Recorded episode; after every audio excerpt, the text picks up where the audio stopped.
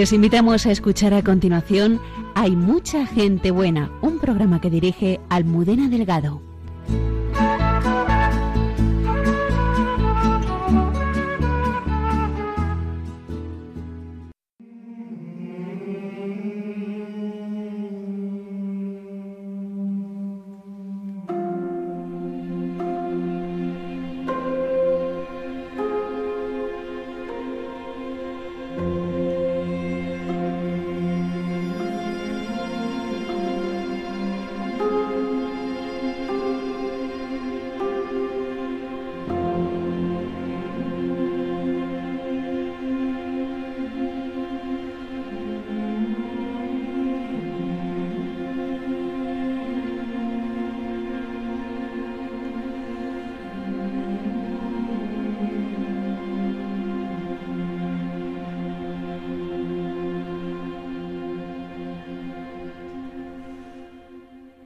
Hemos entrado en doce monasterios y en las vidas de las personas que en ellos entregan su vida por amor.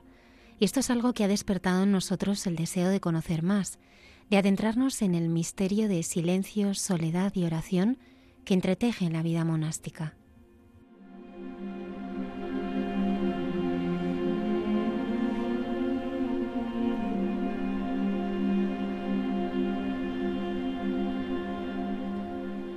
Esta noche nos acompañan Santos Blanco, director de la película Libres, el compositor Óscar Martín Leanid Barrutia, la hermana María desde el monasterio de Nuestra Señora de Vico en La Rioja y nuestra colaboradora y amiga Lucía González Barandarián.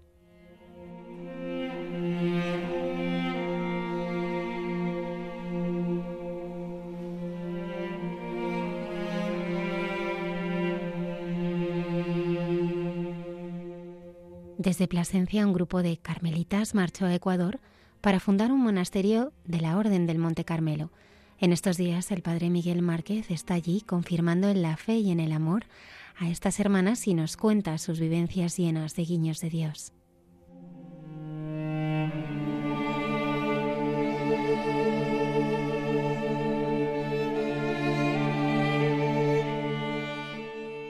María nos mira como madre y con ternura en este mes de mayo que le dedicamos a ella, la hermana Carmen Pérez y José Manuel Palomeque nos invitan a vivir nuestra devoción a la Virgen.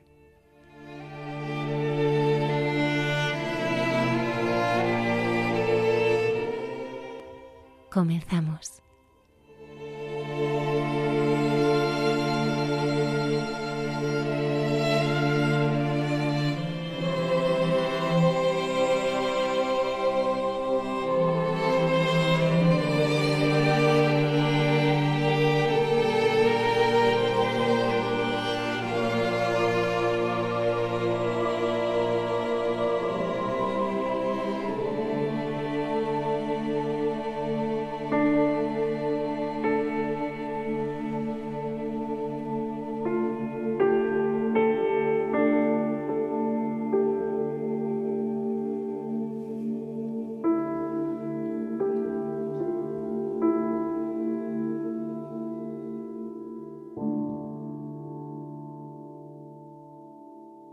Buenas noches y bienvenidos a nuestro programa.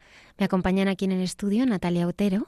Muy buenas noches, Almudena. La hermana Carmen Pérez. Buenas noches. Y José Manuel Palomique. Buenas noches. Almudena, tenía muchísimas ganas de que llegara este momento porque es que la película me ha conmovido.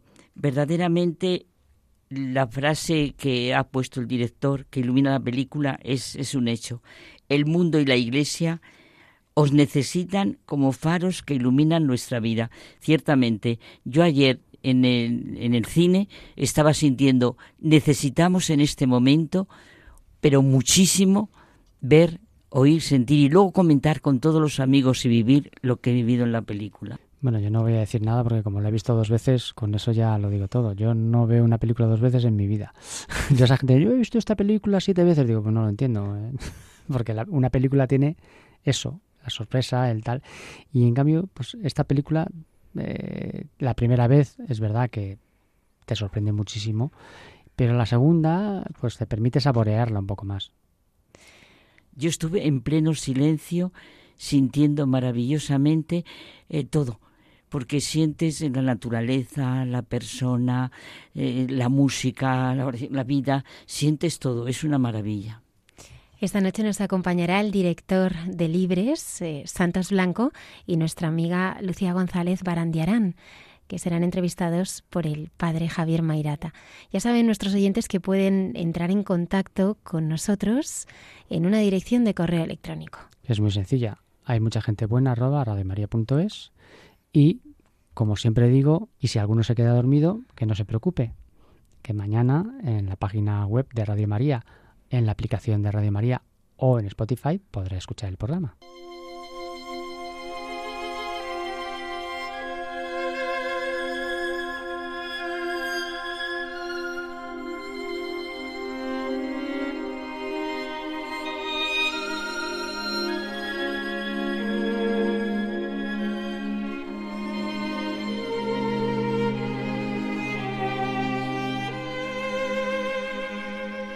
El fenómeno de las últimas semanas, sin lugar a dudas, es la película documental Libres, que se ha acercado a 12 monasterios y ha metido la cámara en las vidas de los monjes y de las monjas que allí habitan para mostrarnos la belleza de una vida entregada a Dios. Por eso esta noche hemos querido hablar con Santos Blanco, que es su director, y con Lucía González Balandarian, que como todo el mundo sabe es nuestra colaboradora en todo lo que tiene que ver con el cine que es la productora de la película. Buenas noches, Santos. Buenas noches. Buenas noches, Lucía. ¿Qué tal? Muy buenas noches. En primer lugar, felicitaros por, por todo el bien que está haciendo vuestra película, el éxito que, está alcanzando. Y lo primero que quería preguntar a Santos, al director, es ¿Cómo descubriste tú, Santos, la vida monástica? Y mm, bueno, pues em, intentaré no, no, enrollarme mucho, pero bueno, la, el primer contacto que tengo con la vida monástica, que fue a su vez fue cuando conocí también a Lucía, eh, fue porque la Fundación de Clausura, el director eh, Agustín de Asís, le pidió ayuda a un amigo nuestro, que es eh, amigo común, que es Borja Barragán, que es el director de Altum, y eh, porque, bueno, pues porque había muchos conventos y monasterios en una situación muy delicada, no tenían ningún tipo de, ingreso y empezaban a estar en situaciones muy, muy, muy malas. Y entonces eh, nos pidió ayuda a nosotros, que somos, llevamos mucho tiempo en el mundo de la comunicación, la publicidad y todos estos temas, y organizamos una campaña de comunicación para conseguir donativos, que fue un éxito. Entonces, ese fue el primer contacto. Obviamente estábamos encerrados y no hubo un contacto físico, pero bueno, hablábamos con, algunos conventos, nos enviaban vídeos grabados por ellos mismos. Bueno, eh, y eh, justo cuando nos dejaron salir, claro, esta campaña fue muy bien y el director me pidió eh, que le grabara algún anuncio para la fundación, en plan, bueno, pues, había visto que había funcionado muy bien y oye, que la comunicación tenía sentido. Y entonces ahí fue mi primer acercamiento a un monasterio ya físicamente, que estuve en San Pedro de Cardeña, fue el primero. Estuvimos allí cuatro días, un equipo más pequeño de grabación. Y así es como un poco comienza, comienza toda esta aventura. Lucía, tu contacto con la vida monástica viene un poquito de más atrás, ¿verdad? Sí, la, eh, la, verdad es que sí, aunque el descubrimiento adulto diría que viene en la misma fase que, santos. Em, bueno, en, en, mi caso, eh, mi abuelo tenía una fuerte vinculación con la vida monástica, no porque fuera fraile ni nada parecido, pero eh, sí que siendo padre de ocho hijos le nombraron cartujo honorífico. Y fue precisamente porque él, escribió un libro hace exactamente 75 años. Estamos, no me di cuenta hasta que se estrenó la peli prácticamente, pero se está celebrando el 75 aniversario de Estampas Cartujanas, que era un, libro que se convirtió en un bestseller durante 10 años, una auténtica barbaridad, y que al parecer debió de llevar muchas vocaciones a la vida monástica. Entonces, por aquel suceso le, le, nombraron cartujo honorífico y desde entonces siempre en, nuestra familia eh, los, vascos, ¿no? los González Barandiarán, ha habido mucha vinculación con, la cartuja y con, otras órdenes de, vida monástica, las carmelitas, bueno, siempre todos los años íbamos a visitarles. Y aparte, eh, yo desde los 12, 13 años hasta el acabar la carrera, hasta que me empecé a trabajar, mantuve correspondencia con un cartujo. Eh, casualmente en sus tiempos, es decir, a lo mejor era una carta cada tres meses, pero pero me encantaba y tenía mucha curiosidad y le hacía muchas preguntas. Entonces es como, diría yo que es mi punto débil, la, vida contemplativa. Santos, ¿cómo, ¿cómo va surgiendo la idea de hacer un documental? Bueno, eh, pues mira, a raíz de, a raíz de este acercamiento, ¿no? Pues eh, evidentemente cuando lo conoces y es un mundo tan desconocido, yo creo que es muy desconocido para personas de fe y que tienen una, vamos, una trayectoria de, vida de iglesia. Em, pues hombre, te llama mucho la atención, te llama mucho la atención sus vidas, te llama mucho la atención los lugares, y bueno, son personas maravillosas que, les ves que tienen una profundidad, una paz y una alegría así como muy especiales, ¿no? Que se preocupan por ti, que... Entonces, eh, bueno, me llamó la atención y empecé a leer eh, algún libro y en uno de los primeros libros que leía, em, pues me encontré una, una cita del Papa Francisco, que es una cita que abre la película, de hecho, que, em, que dice, el mundo y la iglesia os necesita como faros que iluminan el camino de los hombres y las mujeres de nuestro tiempo. Entonces me pareció muy relevante que el Papa los pusiera a la altura de faros, ¿no? Eh, a la altura de ser unos referentes para nuestra vida. Y entonces ahí ya sí que saltó un clic en mi cabeza de, decir, bueno, es que eh, estas personas pueden ser capaces de acercar una vida espiritual a un mundo que cada vez eh, es menos espiritual, ¿no? O por lo menos el mundo occidental, vamos a decir, Em, y, ahí, y ahí surgió un poco la idea, ¿no? Entonces, bueno, pues eh, eh, entré en contacto con otras comunidades, eh, seguí investigando y, bueno, y en mi cabeza se empezó a formar una idea más clara y, bueno, y luego ya llegó el primer contacto con la parte económica, que fue pues uno de los inversores de la película, que es padre de un hijo de, de que es monje, y que bueno, que dijo pues que yo que me iba a apoyar económicamente y ahí pues ya fue cuando nos juntamos también con Lucía, con los chicos de Advenire y, empezamos un poco a eh, decidir que, que esto iba, íbamos a sacarlo sí o sí. Así, así arranca un poco ya la, la parte más real ¿no? de la producción de la película. Lucía, ¿y a ti cómo se te ocurre la locura de meterte a producir una película? Tú te has encargado siempre de distribución, nos has traído buenas películas, pero de repente te pones a producir. ¿Cómo surge esto? Pues creo que eh, por efecto con, contagio de Santos. Eh, precisamente a raíz de, mm, pues de conocernos con esa primera campaña en la que todos estábamos confinados de, en clausura, pues eh, ahí los dos fuimos conscientes de, todo lo que tenían que contar.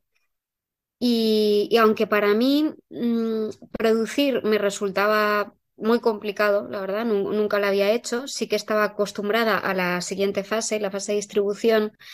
Y es verdad que en el último año, pues hemos conseguido empezar a distribuir también en otros países. Así que eso me hacía pensar que el riesgo era, por una parte, un poquito menor, ¿no? Porque ya sabíamos que al menos eh, con esta película, pues tendríamos 15, 20 países garantizados donde podría llegar, y eso te da como un poco menos de, de pavor, ¿no? Eh, pero el, hecho de tomar la decisión yo creo que fue porque aunque yo mm, me hiciera ilusión, y como os decía es mi punto flaco, probablemente no habría empezado con alguna película de otra temática, no lo sé, nunca se sabe, pero eh, también él, su, insistencia, ¿no? Es que esto hay que contarlo, es que hay que contarlo, pero lo vamos a hacer. Dijo, pues, pues vamos a hacerlo ya, pero vamos a ponernos en marcha. Ya, no tenemos dinero, pero vamos a ponernos en marcha y se mm, irán saliendo las cosas. Y así fue, Así fue, nos costó de hecho como un año conseguir la, primera parte de la financiación y prácticamente la totalidad la, acabamos ya en, la postproducción. Es decir, diría que en ese sentido, ¿verdad, Santos? Ha sido un poco también actos de fe constantes por parte de todas las personas que se han ido sumando hasta el último crowdfunding que hicimos en diciembre. Eh, Así que, pero ha sido bonito, ha sido bonito porque em, es una locura, ha sido una locura, pero, pero ha sido un camino muy bonito, la verdad. Santos, eh, ¿cómo se consigue entrar en 12 monasterios de clausura con una cámara? Explícanoslo porque sabemos que no es fácil. Eh, bueno, eh, no, la verdad es que no es fácil y em, yo creo que em, sobre todo es es que el hecho de, conocerles, ¿no? pasar algo de tiempo con ellos y que, y que, y que entiendan lo que quieres contar ¿no? Eh, sobre todo yo creo que también hay mucho miedo, pero bueno, ya sea monasterios de clausura o en cualquier, en cualquier sitio, yo creo, pues a un poco que se metan a indagar o a, buscar un poco la parte más sensacionalista, quizás, o, bueno, pues aspectos un poco que puedan ser más llamativos, pero yo creo que cuando, cuando les iba contando un poco el proyecto, la misión que tenía el proyecto, eh, eh, bueno, pues un poco el enfoque y, el objetivo, sobre todo, pues también eh, veían que creían que iba a ser importante eh, dar ese mensaje al mundo. Entonces, es verdad que no conseguimos entrar en todos los que eh, a los que llamamos a la puerta, em, pero y algunos costaron más que otros, pues bueno, pues como todo, pero al final pues al final, pues mira, pues se, han abierto y ha sido, y ha sido pues lo que es la película, que creo que es una pasada porque el verdadero éxito más allá de que cinematográficamente en todos los sentidos creo que estaba muy bien el resultado, eh, yo creo que cualquier persona que la ve eh, entiende que el, que el, éxito de la película son ellos, ¿no? Son los protagonistas. Así que, así que bueno, pero sí ha sido un trabajo difícil, ha sido un trabajo difícil. Santos, eh, una persona que la vea pensaría, bueno, ha ido con la cámara, les ha preguntado y aquí lo ponen. Pero realmente detrás hay un guion, hay unas ideas, ¿Cuál era la línea, por simplificar, la línea fundamental de lo que tú querías contar? Bueno, eh, pues mira, la línea más fundamental sobre todo era que el monje no hablara tanto de su vida, sino que le hablara al mundo, ¿vale? O sea, el, que, parece, parece que no tiene mucho peso, pero es que lo tiene. O sea, al final, em, mi intención siempre era eh, no bueno, pues tenemos películas como El Gran Silencio, ¿no? Donde ves un poco cómo es su día a día, su vida, ¿no? El mundo de la oración y demás. Pero no era, tanto indagar en su vida, sino que eh, personas que son em, el máximo exponente de la oración eh, y de la vida espiritual, eh, en este caso de nuestra fe, em, pues que tienen una riqueza, ¿no? Si tú le dedicas 24 horas al día, 7 días a la semana, 365 días del año solo a profundizar en, en, la parte espiritual, creo que tienes mucho ¿no? que contar. Entonces, la línea general siempre era esa, era ¿qué, ¿qué, nos tenéis que descubrir? ¿Por qué sois faros? ¿no? ¿Por qué nos podéis iluminar? Y, luego, más allá de eso, efectivamente hay una estructura, tampoco voy a hacer spoiler para el que no lo haya visto, pero bueno, hay una estructura muy clara que yo creo que a, a mí me gusta pensar que es el mensaje quizás más primitivo del cristianismo y para mí el más fundamental, eh, y que a veces, muchas veces creo que también em, los creyentes, bueno, creyentes y no creyentes nos perdemos en, el día a día ¿no? de la sociedad, en, que la sociedad evoluciona y nosotros tenemos pues una moralidad y unos mensajes que se contraponen muchas veces y, creo que eh, se va acumulando como polvo a lo largo de los años y, nos olvidamos a veces de, lo más primitivo, ¿no? y de respuestas importantes. Eh, porque al final ese es el, mensaje primitivo, lo que da es respuesta al sentido de la vida. Entonces, bueno, pues eh, todo el guion se fue construyendo desde allí. Evidentemente es un documental, entonces el guion no es como en ficción, donde está todo guionizado, hasta los diálogos, sino que eh, es simplemente tú llevas una estructura con una serie de preguntas con las que vas a tratar con ellos y luego pues, te tienes que dejar sorprender, ver que, hacia dónde te conducen los temas pero, pero bueno, sí que estaba muy claro sobre qué temas íbamos a hablar. Eso, y, luego, pues también un poco la planificación a la hora de rodar secuencias de qué material íbamos a necesitar. Santos, en, la, en el documental, como es lógico, salen algunos fragmentos de las conversaciones que has tenido con ellos. Tú has tenido el privilegio de, durante tiempos largos, hablar con monjes y monjas, y eso es un privilegio. ¿Qué es lo que ha quedado en ti de todas estas conversaciones? ¿Qué es lo que más ha tocado tu corazón y qué más atesoras en él? Uf, es, una, es una buena pregunta, ¿eh, padre? O sea, es una pregunta, es una pregunta. Eh, a ver, yo eh, todavía sigo sacando mensajes em, porque efectivamente han sido, eh, han sido muchas conversaciones, muchas entrevistas. Yo cuando terminamos, más o menos eran 22 horas de entrevistas. Eh, que luego de eso hay que condensar en, una hora y media. Y, y bueno, y, hemos hablado mucho de todo, ¿no? Em, quizás em, si me tuviera que quedar con, con, algo, con un primer mensaje como algo muy, muy claro, pues quizás sería que, bueno, la necesidad, o sea, que ellos, ellos muestran, vamos, a mí por lo menos me han enseñado la necesidad que tenemos de parar siempre un, rato todos los días para, para no dejarte arrastrar por, por un mundo que, que no para, ¿no? Que, que, va a una velocidad terminal, que, que, nunca llegamos a las cosas, que cuando estamos eh, con unas, pues, pues estás con personas, incluso a veces comiendo con tu familia, y es que no estás, puedes estar sin estar, ¿no? Y, y quizá eso es quizás la mayor sorpresa, ¿no? El, el que si, si consigues eh, tener un ratito de oración, pararte un poco, eh, y, sobre todo fijarte en, las personas que se te cruzan a diario, ya sea en el trabajo, en los amigos, la familia o, o, quien sea, ¿no? De decir, pues eso es una persona que tienes delante y que, y que merece la pena que le, si vas a hablar con ella, que le prestes la atención que se merece y no ir un poco como pollo sin cabeza, ¿no? Por este mundo. Pero bueno, es que te diría este como te podría, podríamos estar toda la noche eh, hablando de, de, de aprendizajes, ¿no? Lucía, tú eh, no has estado en esas entrevistas, las has podido escuchar después. A ti de todas estas cosas, ¿cuál es la que más te ha tocado el corazón? Me diría que, mm, que, todo este proceso, que es el que me está tocando más de cerca, es lo que más estoy disfrutando.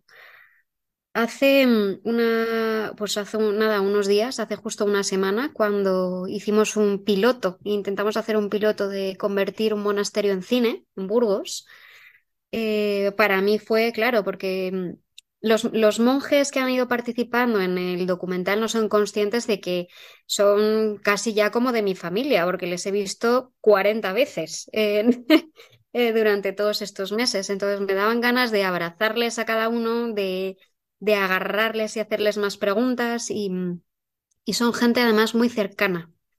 Entonces yo le, les he ido agradeciendo y es eh, esta fase en la que más, más he disfrutado. Y luego además, eh, justo en, eh, bueno, hicimos unos pases en San Pedro de Cardeña, en Burgos, que por cierto fueron muy bien y se prolongan este segundo fin de semana.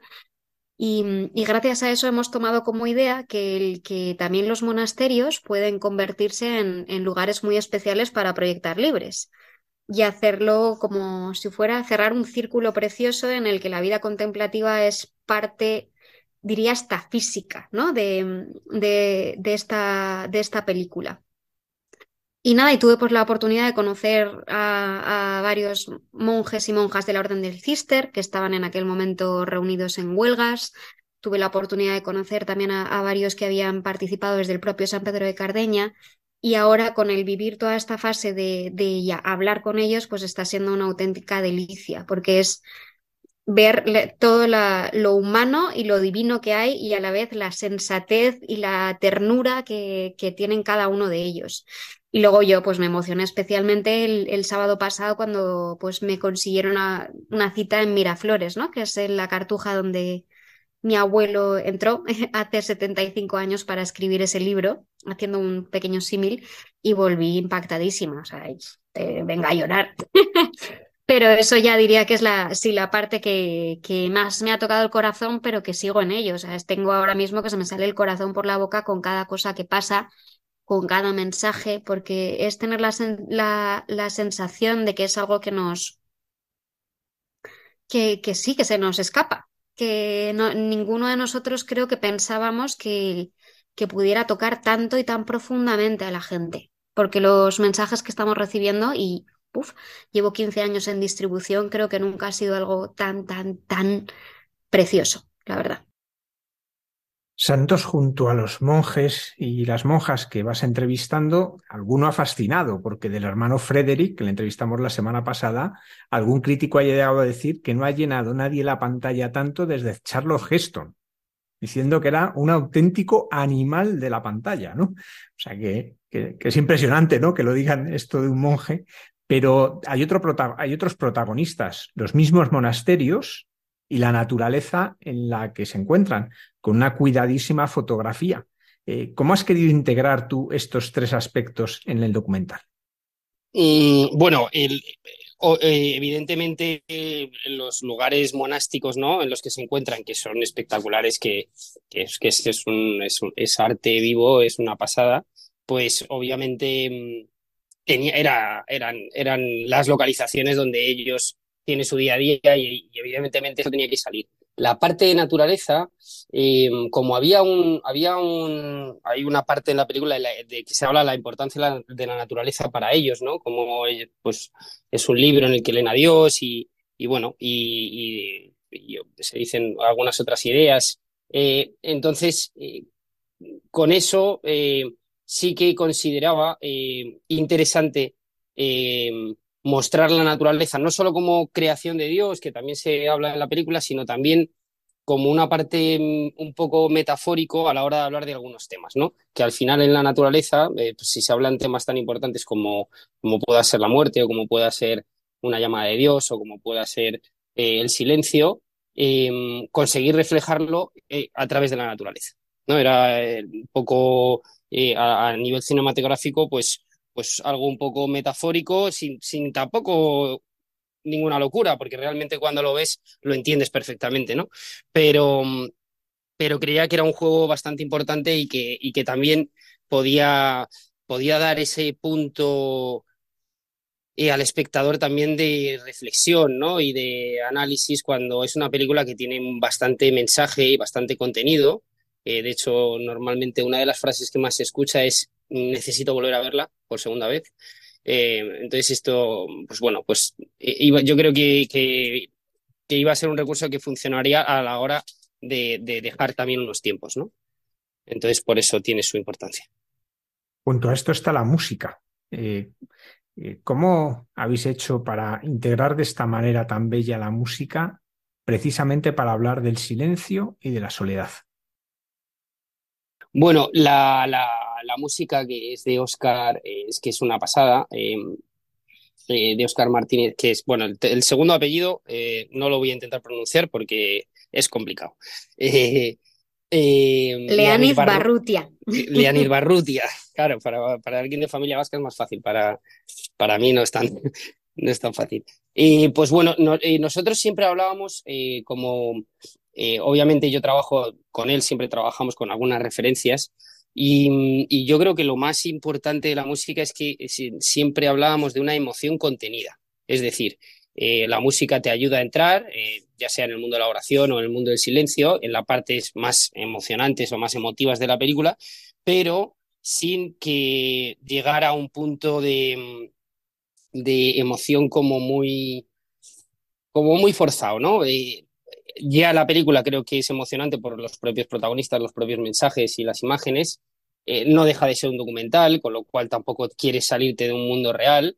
Eh, y creo que Oscar ahí, vamos, lo, ha hecho un trabajo espectacular porque la música te acompaña, te llega a emocionar, pero tampoco te, te hace mm, eh, que entres en un mundo un poco sensiblón, digamos, de más, o, o un poco lacrimógeno, ¿no? Entonces, eh, ha sido una pasada. La, verdad, trabajar con él he aprendido un montón y, bueno, y ahí está el, el, el, disco de la banda sonora que ha compuesto, que es, una auténtica maravilla.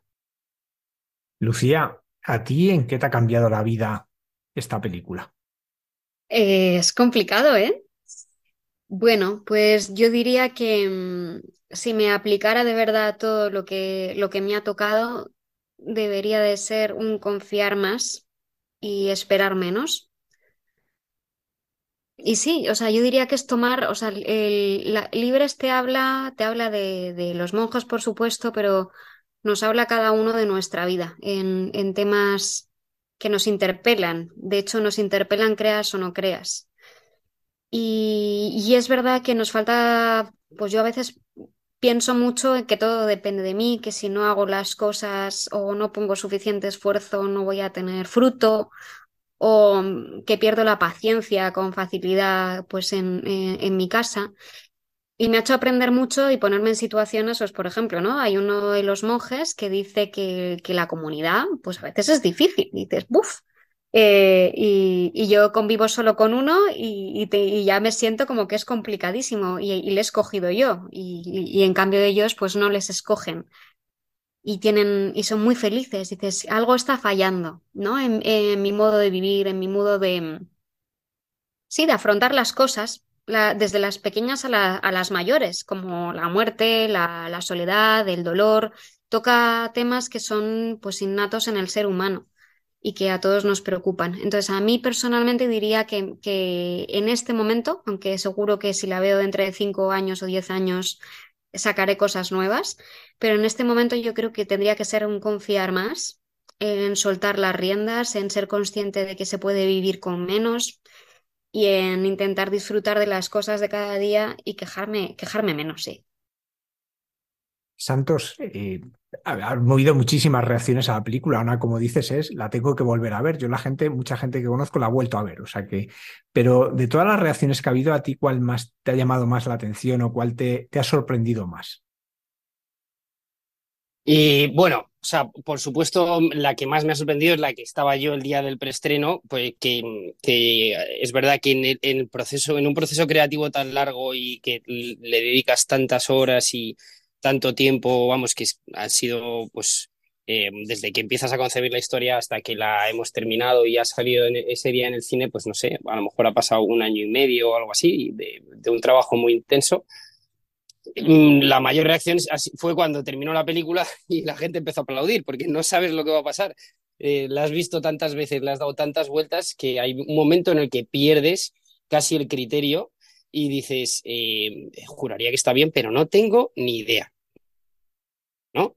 Eh, bueno, mi mujer es verdad que me decía, bueno, pónmela, que quiero reflexionar un poco más. Y decía, bueno, pues si ya te la has visto seis veces, supongo que algo, pero, pero, no, pero es mi mujer. Entonces, em, no, ahí, pues obviamente, ese, ese momento y, y, luego después hablando con Lucía, que me decía, mira, que llevo años estrenando y haciendo preestrenos y este aplauso y esta reacción del público no lo había gente llorando, gente emocionada, no sé. Eh, así como una anécdota un poco más particular, no me pasó a mí, le pasó a Javi, el guionista, eh, Javier Lorenzo, que después de uno de los pases donde daba coloquio, se le acercó una chica, una chica, me dijo que debía tener como 42, 43 años y que llevaba 10 años en depresión y que esta película le había dado una esperanza que, que no, que no lo había conseguido por, con años de tratamiento y con años de psicólogos ni psiquiatras ni nada. Y eso, mm, la verdad es que me, me ha impactado muchísimo. Y luego el otro día en San Pedro de Cardeña, que estábamos ahí en el cine que decía Lucía que, que se montó y que fuimos a dar algunos coloquios también, pues para ayudar un poco a que la gente vaya más al cine. Y, mm, había una señora que la había visto tres veces y que me ha dicho que ya había escuchado dos casos de conversión. Eso eh, yo, mm, pues bueno, es que es, eh, o sea, me lo creo porque me lo tengo que creer, pero no deja de ser una película de cine, ¿no? Pero, pero bueno, sí que se escuchan historias eh, que, son, que son muy bonitas y, bueno, quizás pues por contarte estas, ¿no? Porque hemos escuchado muchísimas y bueno, solo hay que leer los comentarios de las personas que nos envían mensajes a, a, las, a toda la gente del equipo, a la distribuidora, a mi empresa y tal. Pero, pero bueno, por contarte alguna de esas. Hemos hablado de cómo les ha llegado a los otros a ti, además de dejarte agotado, obviamente, ¿no? Porque, como decías, después de un proceso así, y luego todas estas emociones tienes que estar agotado, pero eh, en tu corazón así que es lo que eh, todo esto más está dejando. Em, bueno, o sea, estoy con Lucía en que esa parte de mm, confiar más, ¿no? Y, eh, porque yo eh, por, creo que por mucho trabajo, además es que no soy solo yo, es todos los, todos los miembros que han trabajado en la película, eh, todos los profesionales y tanto Javi Lorenzo en guion, Oscar con la música o Paulo con, el, con la edición, que estábamos ahí. había, había una cosa que sorprendía mucho y era lo, lo, lo bien que nos estaba saliendo y lo rápido que nos estaba saliendo. Es decir, o sea, eh, yo sí que he notado que a veces si confías ahí hay un impulso que no es tuyo, ¿no? Que no eres tú. Em, y luego quizás a mí, eh, pues el pozo que me ha dejado es, eh, hay uno que creo que sí, que, que me ha gustado mucho a lo largo de todo el proceso. Como dices, ahora estoy más cansado y todavía tengo que sacar muchas conclusiones, ¿no?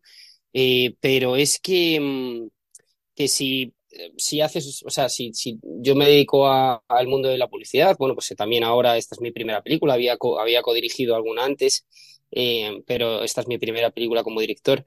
Eh, y bueno, siempre contar una historia es súper bonito.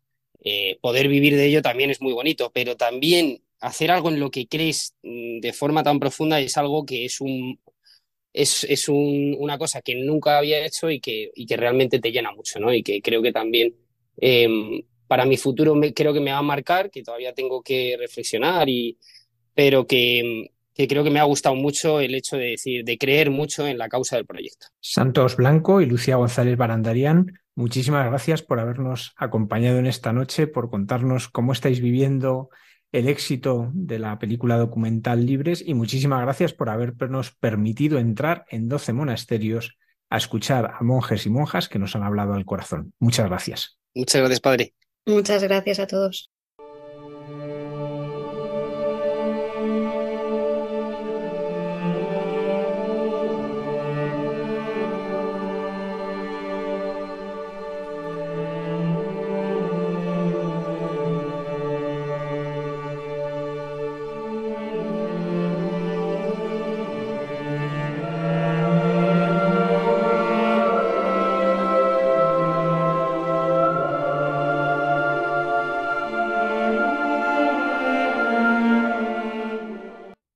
Gustado mucho la entrevista al director y a Lucía. Además es lo que yo había sentido completamente. No sé distinguir un otro porque ha sido tan bonito como le iba preguntando el padre Javier Mairata, que iba sintiendo lo que es la línea fundamental de la película.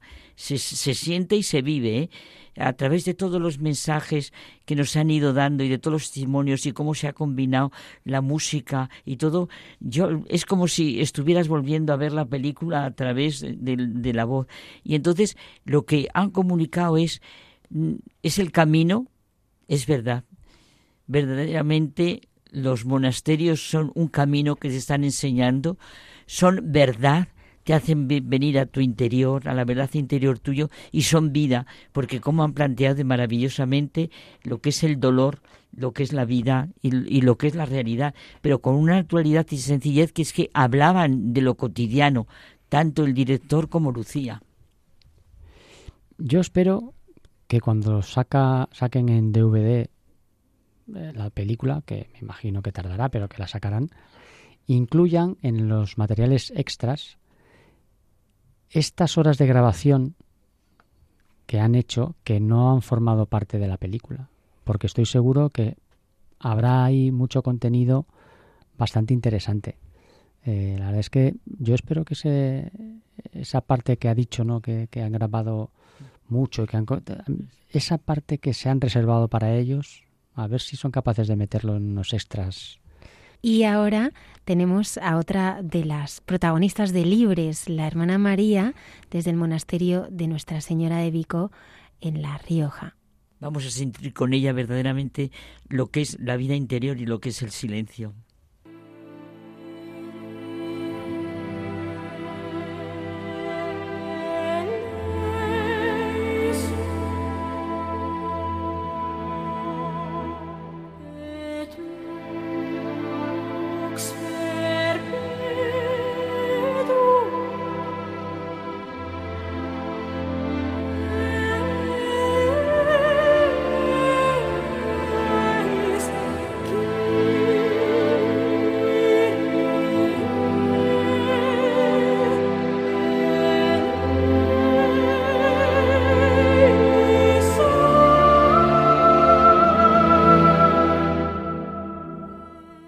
Noche viajamos hasta La Rioja, al monasterio de Nuestra Señora de Vico, en un paraje natural precioso, en el que allí están las cistercienses de la estricta observancia. Esta noche nos reunimos con la hospedera, con la hermana María, que nos va a hablar de la preciosa vida que se realiza allí. Buenas noches, hermana María. Buenas noches. Me gustaría que primero vamos a hablar de usted, de cómo descubrió la vida contemplativa. A ver, eh, es un largo camino, porque, ¿sabe qué pasa? Fue primero sentir la llamada del Señor, eh, pero no, no sabía exactamente dónde. Y luego fue, pues, la casualidad, podemos decir, la casualidad, como lo queramos llamar, lo que me hizo llegar a esta casa. Yo llamé primero a otras dos puertas. Eh, eso sí, ambas contemplativas. Cuando yo sentí el deseo de, de consagrar mi vida o de acercarme más a ese conocimiento íntimo del Señor, sí que tuve como, no sé, como una luz eh, que me hizo pensar siempre en que mm, vida contemplativa o clausura, como yo me decía entonces. No sé por qué, yo decía clausura, clausura o, vida contemplativa. Y, llamé a dos puertas y, y en los dos sitios fueron por distintos motivos y alguien me habló de este lugar, vine aquí había hospedería, entonces vine unos días por la hospedería y hablé con la madre abadesa. Y bueno, ya solo el, sitio, el entorno, el, lugar, su manera de rezar, eh, el ambiente que había en la hospedería, todo ello me cautivó y ya me, me, afirmó más en la idea de preguntar si aquí me admitían o no. Y la madre me dijo que sí. Y bueno, pues volví a venir luego, volví a tener contacto con ellas en alguna ocasión más en la hospedería y luego ya hice una experiencia y, ya entré. Y aquí sigo, eso fue en el año 16. Hermana, usted dejó todo, ¿no? Todo lo material, todo lo que tenía para entrar allí, ¿no? ¿Cómo se vive ese desprendimiento?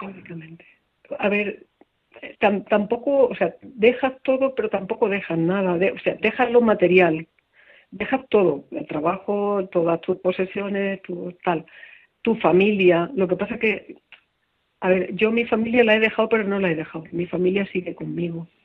Y pienso y me acuerdo de ellos todos los días y tal. El resto, la vida laboral, el, poseer, el, esto que te gustaba, lo otro que te gustaba, eso queda en un segundo plano.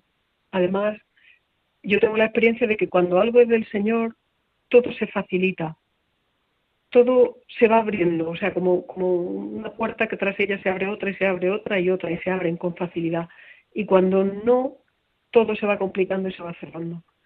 Entonces todo fue como un proceso muy fácil, todo fue fácil, todo se abría, todo se... Eh, y bueno, y así fue. En ese momento yo tenía la luz, la fuerza como para dejar atrás todo aquello, ir cerrando puertas de mi vida laboral, de mi vida, de mis amistades, mm, tampoco las dejas, pero bueno, las tienes que dejar en un segundo plano, de todo lo que me preocupaba en ese momento, de, lo que te poseía, tuve que también dejarlo, pero todo aquello yo lo iba haciendo con, con gozo, como, con un como, como suponiendo un descanso. Y todo se facilitó, todo facilitaba el venir aquí, el llegar aquí incluso la despedida de tu familia. Yo siempre he sido una, yo soy, somos una familia numerosa, soy la quinta de seis hermanos.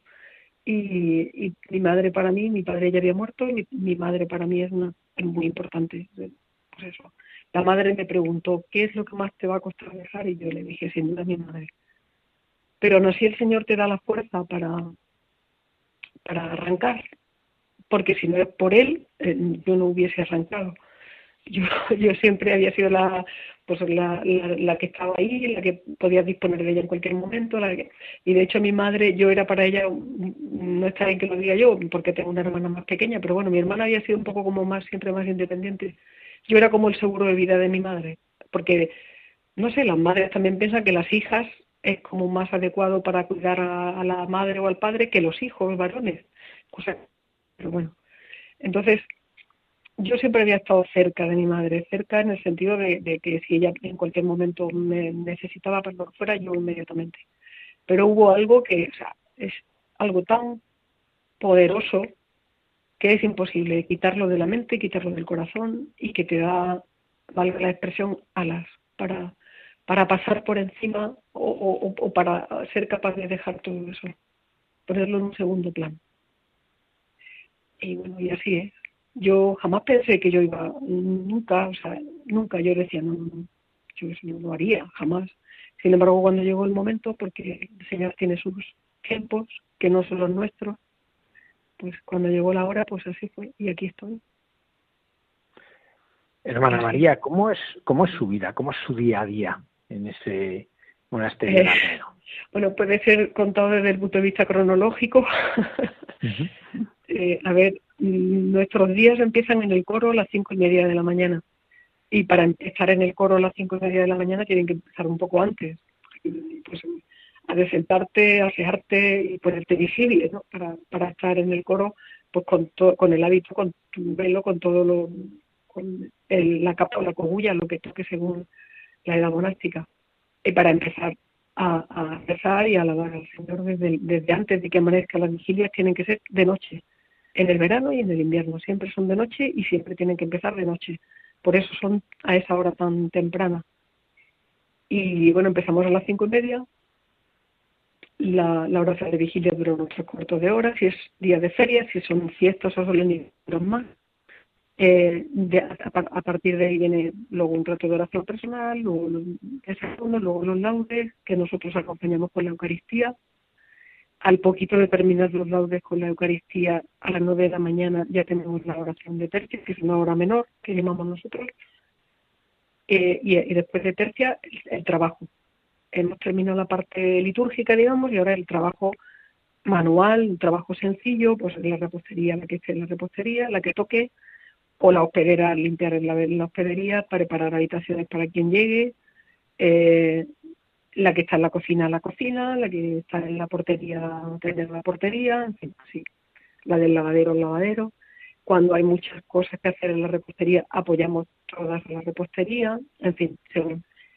Eh, pero un trabajo eso, sencillo, en el sentido de que mm, no es algo que te, que te que te ocupe enteramente todo, todo tu ser, sino que permite de esa manera que, que en ese momento pues haya ese recuerdo de, Dios. ¿no? Se supone que durante el trabajo tenemos que seguir con el recuerdo de, Dios o esa rumia de la palabra o ese, recuerdo que te queda. Eh, a, las, a la una dejamos el trabajo y a la una y cuarto volvemos a la, a la iglesia a rezar la hora sexta. También es una hora menor. Después de sexta vamos a comer la hospedera sube la comida de hospedería, si hay huéspedes, y la comunidad junta baja de la iglesia al receptorio mediante una procesión, es como una procesión de, no sé, del Domingo de Ramos, o, sea, toda comitiva lleva de un lugar a otro, o sea, para nosotros ese ir al receptorio es como una procesión, toda la comunidad. Eh, después de comer hay un rato de descanso la, hora nona, que es la tercera hora menor, se reza a las tres y cuarto, tres y media, dependiendo.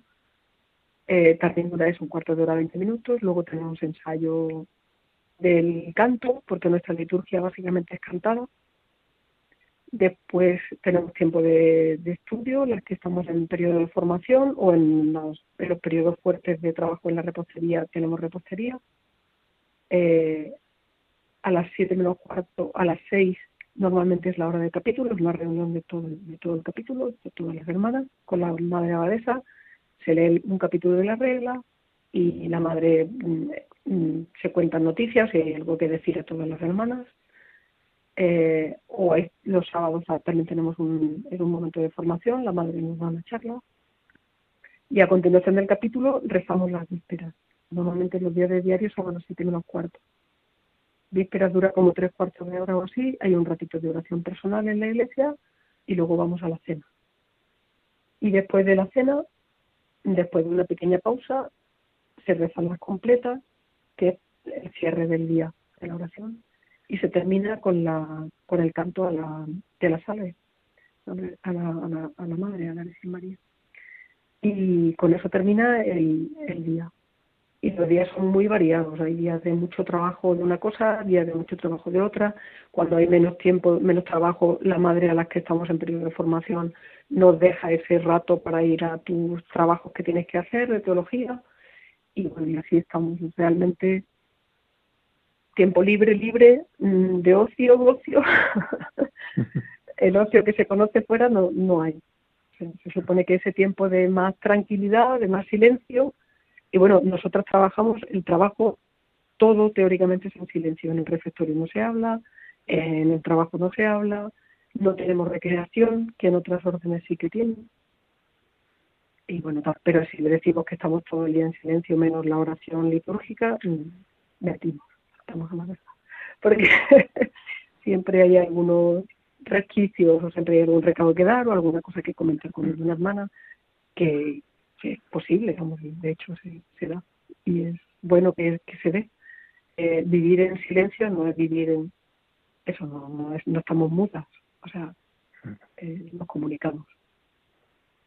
Sí, hermana María, precisamente en un mundo pues, que cada vez hay más ruido, porque no nos engañemos, cada vez hay más ruido, cada vez nos llega más información por tantos lugares. ¿Qué sentido tiene el silencio? ¿Por qué, ¿Por qué el silencio? A ver, el silencio te hace estar en paz. A ver, el silencio, lo que hay que acallar son los pensamientos eh, que te dispersan tanto y que, tras uno viene otro y otro y otro. O sea, eh, y eso es lo que te quita esa paz, ese, ese, ese poder hacer las cosas con paz, ese estar en presencia del Señor, ese, ese es el caballo de batalla más importante, el parar esos pensamientos que te invaden uno tras otro. Eso es lo que hay que intentar evitar, porque detrás de uno entra el otro, y detrás del otro el otro. Entonces al final estás, se supone que estás en presencia del Señor, que estás orando, que estás rezando, pero lo que estás dando vueltas es este problema que tengo, a ver cómo soluciono, a ver, me falta aquí, me falta allí, e incluso yo aquí, ¿eh? me falta en, aquella habitación no tengo tal, vienen los huéspedes a tal hora, tal, tal. O sea, y eso hay que intentar cortarlo dentro de lo posible. Es muy difícil, ¿eh? Fuera y dentro. El problema no es el ruido físico de los coches, de, es el ruido de tu cabeza, de tu mente. Esas ideas que te dispersan. Por eso es mucho más fácil aquí que fuera. Aquí hay muchas menos cosas que te distraen el, ruido es eso, la distracción, no el ruido en sí. Yo que tengo también aquí hay sonidos, hay pajaritos ahora que están piando fuera y tal, y o el ascensor que sube y baja. Silencio absoluto no hay, no hay ausencia de sonido. Lo que se intenta es que haya los menos ruidos, los menos pensamientos que te invaden continuamente. Más que silencio, eh, literalmente acallar el pensamiento. Hermana María, otra dimensión es la de la soledad. Es verdad que viven en comunidad, pero hay un componente de soledad que no es soledad en el sentido que muchas veces se entiende esa soledad no deseada en que uno se siente aislado, sino es una soledad en Dios. ¿Cómo, cómo se vive y cómo se busca el poder estar a solas con Dios? Es una vida comunitaria, o sea, nuestra vida es cenobítica, eh, o sea, no somos ermitañas, y de hecho estamos eh, todo toda la oración todo el, lo que es la liturgia de las horas todo eh, siempre en comunidad luego hay ratos de lección la lección divina que, que, llaman eh, personal estamos todas en el escritorio pero estamos cada una está sola frente a la palabra. Eh, en el trabajo estamos juntas. Hay momentos en que estamos prácticamente toda la comunidad trabajando juntas pero al final estás estás contigo contigo y con el Señor. Y están las hermanas, pero están eh, no te no te invaden, o sea, estamos todas, pero no es una no es una no es algo que te impida seguir eh, en soledad en ese sentido, pero al mismo tiempo sabes mm, estamos solas, pero no estamos solas. Si alguien se pone si alguien tiene un problema, una perspectiva, si alguien siempre va a haber alguien que va a contestar a una llamada, tenemos telefonillos interiores siempre hay alguien que te va a responder. En ese sentido a las mayores sobre todo les supone mucha tranquilidad, porque sabes, siempre saben que si, si tropiezan, si caen, si tal, si cual, si me ha pasado esto, si me ha pasado aquello, siempre hay alguien que va a acudir. Eh, no es fácil la soledad, esta o sea, cuando tú estás agobiado del trabajo, estás agobiado del ruido, tal, y hay mucha gente, de hecho, que viene a la hospedería buscando silencio, buscando paz, buscando tranquilidad pero una semana, cuatro días, cinco o seis días, pero no vivir aquí. Venir a la hospedería un poquito es una cosa y vivir aquí es otra. Y la verdad es que a veces resulta muy duro. A veces resulta duro. Yo me acuerdo de mis, mis comienzos aquí, los sábados por la tarde, eh, que decía, ¿dónde está la gente? ¿Dónde están las hermanas? Mm, estoy yo sola aquí, aquí no hay nadie más que yo. No sé, los momentos más así de crisis, más crudos, eran los sábados por la tarde. Cuando me, me decían, a lo mejor llamaba a mi familia día que me tocaba llamar y me decían que pase buen fin de semana, y yo decía, semana o que sea lunes. aquí no, al revés, los días más, más densos, digamos, de todo son los domingos Entonces, cuanto más descanso fuera, más lleno aquí, ¿no? Es totalmente al contrario. Y eso cuando me deseaban que tenga buen fin de semana, yo decía, le decía, vale, gracias. Pero yo decía para mí, mm, bueno. Entonces, en ese sentido, la soledad también es, o sea, es, duro, es, es, complicado acostumbrarte, ¿no? Es muy importante tener eh, eso, siempre tener, pues eso, tu, tu lectura espiritual, tus trabajos, eh, las charlas de la madre, el al final estar la compañía de las hermanas, aunque no hablemos prácticamente, pero una sonrisa, un gesto, una inclinación de cabeza, pues es aquí estoy, ¿no? Es una certeza de esa presencia, ¿no? De esa presencia amiga, hermana. Mm. Eh, pero al final esta vida no tiene las compensaciones que tiene el mundo. Aquí no hay cine con palomitas, ni hay, me voy este fin de semana a la nieve. No, eso aquí no existe. Pero bueno, eh, hay otro tipo de compensaciones. Pues el, el, ver que estamos todas, que estamos todas en paz, que, que estamos bien, o que cuando alguna no está bien también se comparte y que que somos, pues eso, como una familia, sabiendo que no somos familia de sangre, pero, pero sí, sí nos queremos y sí, sí, sí, al final los roces, eso es inevitable. Pero, pero puede más el, la caridad, el cariño, el amor, que el roce. Porque al final seguimos las mismas. Entonces, estamos en todo, todas, siempre. Y ahí estamos. Pero en el fondo Mm, depende sobre todo de los momentos, sí que se siente esa soledad, acompañada. Ahí es cuando realmente, en ese momento que tú dices, ahí es cuando está el Señor. Ahí es cuando más percibes la presencia. Porque si no, tú mm, apagarías y te marcharías. No, no tendría sentido.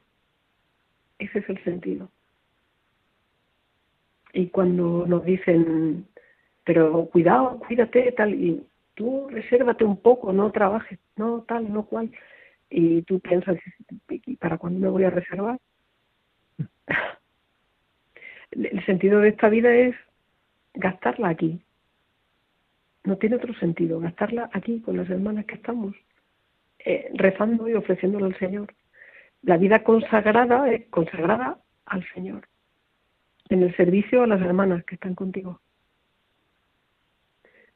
¿Que tiene sentido? ¿Que no tiene sentido? Pues eso ya es de quien le tenga que dar el sentido o no, o no lo entienda, porque ese es el problema, que normalmente esto no se entiende.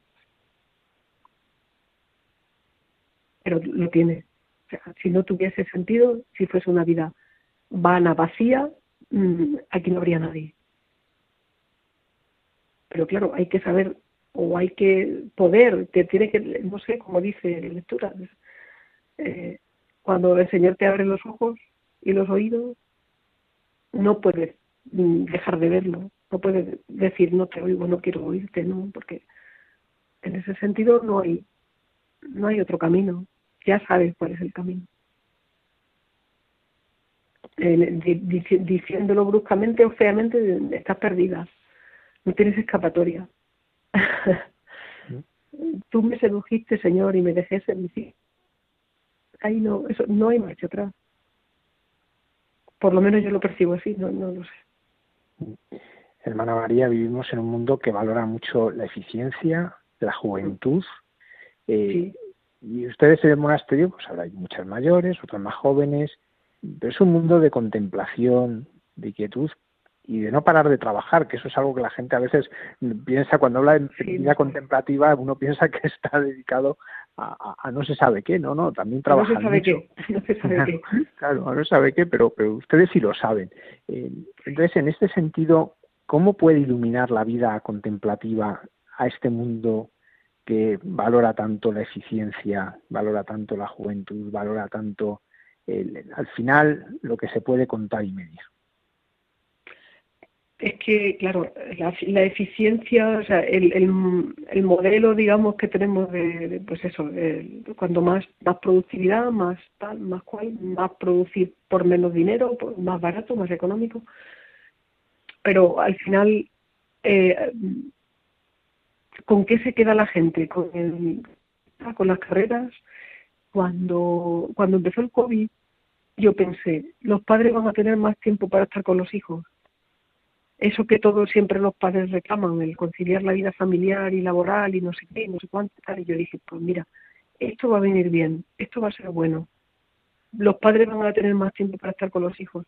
Que luego se organizó bien o se organizó mal, o fue una decisión acertada o equivocada, bueno, eso ya no se sabe. Pero de todos modos, y pensábamos aquí, lo comentábamos entre las hermanas, va a ser bueno, la gente va, va a cambiar, algo va a cambiar. Pero después que ha pasado todo, te das cuenta de que no, de que todo sigue igual, las carreras siguen igual, o sea. Y al final, lo de la eficiencia, cada uno tiene que preguntarse, ¿qué quiero? ¿Qué, ¿Qué llena mi vida? ¿Qué da sentido a mi vida? La, los números de las cuentas del banco o lo que me pagan a fin de mes o lo que puedo comprar con esto o si me puedo comprar el último modelo de aquello al final eso llena, esa eficiencia llena una vida. O, o al final llegamos a la noche mm, reventados, valga la expresión, pero con las manos vacías y con el corazón vacío y, y solos, porque al final se está más solo fuera que dentro. Se está más solo en, en el mundo civil, digamos, que en, en, la vida monástica o en la vida contemplativa. A ver, eh, quien tenga su familia, hay muchas familias cristianas, hay muchas familias estructuradas, hay muchas desestructuradas, pero hay muchas estructuradas. Y hay padres, educar a, una familia es un trabajo mm, para mí admirable. Intentar educar a tus hijos, intentar llevarlos por el buen camino, tal. O sea, eso, entonces también eso hay que darle un sentido. ¿Por qué hay que educar a los hijos? ¿En qué valores hay que educar a los hijos? Pero todo eso tiene su mérito, mucho mérito y eso tampoco está dentro de la eficiencia que el mundo entiende. Entonces la eficiencia hay que analizarlo, a ver para qué.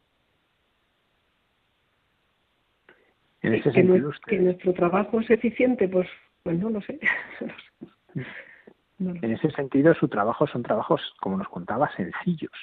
Eh, trabajos, eh, pues se podría decir humildes. Me imagino que entre las hermanas habrá algunas que se han dedicado a trabajos intelectuales, a trabajos pues que son de, de aparentemente ante el mundo mucho más prestigiosos. Eh, ¿Qué sentido le dan a este trabajo sencillo y humilde de cada día? ¿Nosotros o, el exterior? No, no, no, no, ustedes, ustedes. Nosotras. A ver, eh, la regla de San Benito dice que, que el monje verdadero es el que eh, vive de su trabajo. O sea, eso en, en, la regla de, de, San Benito está clarísimo. Y nuestra nuestra orden se, rige por la, por la regla de San Benito, igual que los benedictinos eh, tienen la misma regla. Y San Benito dice que, que hay que vivir del trabajo manual. No, no somos órdenes mendicantes, os quiero decir, hay que trabajar, porque el trabajo dignifica. No, no es más digno el trabajo de un, eh, ¿qué diría yo? Un astronauta o de un cirujano torácico que, el trabajo de alguien que está haciendo churros, por ejemplo, o haciendo rosquillas o cosiendo botones. El trabajo dignifica a la persona. es más intelectual, menos intelectual, pues hemos tenido cada uno nuestras circunstancias, sí, aquí dentro también hay gente que tiene estudios superiores y que ha tenido trabajo cualificado y tal, pero todo eso queda en un segundo plano. Aquí el trabajo es sencillo. También hay que hacer cuentas, hay que pero todo dentro de una y también necesitamos que, venga alguien de fuera, pues tiene que venir el electricista, tiene que venir el compañero, tiene que venir, pues tienen que venir porque no, nosotras no somos capaces de hacerlo. Que a lo mejor si nos pusiéramos, pues a lo mejor también salía, pero bueno, eh, ya se nos escapa a nosotras de nuestras posibilidades. Pero el trabajo dignifica, siempre, siempre que sea un trabajo honrado. y todos yo creo que los trabajos son honrados siempre y dignos. Hermana María, el suyo en concreto es el de hospedera. ¿En qué consiste? ¿Cómo lo vive? Pues la hospedera es la que tiene que acoger a los huéspedes y dice San Benito en su regla que los huéspedes hay que acogerlos como el mismo Cristo. Y bueno, también dice que hay que ofrecer, lavarles los pies a todo el que llega, eso ya, pero bueno, sí, yo soy la, la que tiene que, desde que antes de que llegan, han reservado o han llamado por teléfono, preguntar si hay disponibilidad de habitaciones, la que les toma los datos, tal, hasta la que los recibe el día que llegan, yo les preparo el desayuno, yo les subo desde la cocina la comida y la cena, eh, yo, mm, bueno, pues todo lo que hace falta, todo lo que toda la infraestructura que tiene que ver en torno a la hospedería, soy yo la encargada. Yo limpio las habitaciones cuando se van, en fin, pues necesito esto, pero tengo que pedir lo que necesito la cillerera. Cada una tiene su ámbito de actuación. O sea, yo necesito para el desayuno mermelada, pues la tengo que pedir a la cillerera. Por ejemplo. La hospedera depende de la sillerera. Y cada uno tiene su, su ámbito. Y todo lo que está, relacionado con la hospedería se supone que es mi trabajo. Que a veces necesito ayuda, porque, por ejemplo, mañana viene un grupo de 23. Pues a lo mejor el lunes cuando se vayan, el lunes martes necesito ayuda para limpiar todo, recoger todo, porque el fin de semana siguiente me viene otro grupo. Entonces, aunque la encargada soy yo, pero hay momentos en que, igual que yo ayudo cuando hace falta la repostería o cuando viene una excursión y tengo que bajar a la tienda, a ver, somos, eh, yo soy la hospedera, pero al mismo tiempo puede ser que ayudes en el lavadero o que vayas a la cocina o que vayas, ¿vale? Entonces, es un trabajo tan sencillo que prácticamente todas podemos hacer todo. Hermana María. Hermana María, ¿qué es lo específico de las cistercienses de la estricta observancia? Es lo que hace que su manera de vivir sea distinta al de otros monasterios. A ver, es muy parecido a, al, carimba cisterciense, digamos. Somos, se, hicieron distintas ramas, sobre todo aquí en España. O sea, la orden nació en Francia. Eh, una, rama que se extendió de Cluny, que eran benedictinos, porque les parecía que no estaban viviendo exactamente la regla de San Benito que no estaban viviendo realmente aquello que habían profesado. Entonces eh, intentaron buscar una línea un poco más rigurosa, digamos. Eh, pues por ejemplo, como las carmelitas descalzas o no descalzas, ¿no? Digamos, volver a, eh, a, lo, a lo que habían profesado en su momento y que pensaban que se estaba un poco alejando. más pobreza, más austeridad, más, más silencio, más fueron buscando. Entonces luego eh, de allí los cistercienses luego se fueron extendiendo, nacieron en Francia, se fueron extendiendo y llegaron a muchos sitios. Primero eran solo masculinos, luego ya nacieron algunos, surgieron algunos monasterios femeninos. Pero eso luego más tarde, mucho más tarde, yo no sabría decir exactamente en qué momento, lo de la estricta observancia, la común observancia, hay cistercienses de la común observancia, que también le llaman la Sagrada Orden, los monasterios, los cistercienses de la estricta observancia y está la congregación de cistercienses de San Bernardo, que solamente es de España. Eh, por ejemplo, el monasterio de, las Huelgas, de Burgos, es de, la congregación de San Bernardo. Y estamos muy relacionados. De hecho, la formación la hacemos en común. Somos prácticamente iguales. Hay muy poquitas diferencias. La única diferencia, lo de la estricta observancia, nosotras no tenemos recreación, por ejemplo. Eso, yo diría que esa es la única diferencia así notable entre la, congregación de San Bernardo eh, la común y la común observancia con los de la estricta observancia. Nosotros no tenemos recreación, que las carmelitas también tienen, en fin. Pero bueno, al final yo eso lo, veo, cuando me cuentan cómo es, yo digo, es una forma parte de, de lo que es la vida comunitaria es una obligación más, entre comillas, porque es obligatorio ir a la recreación.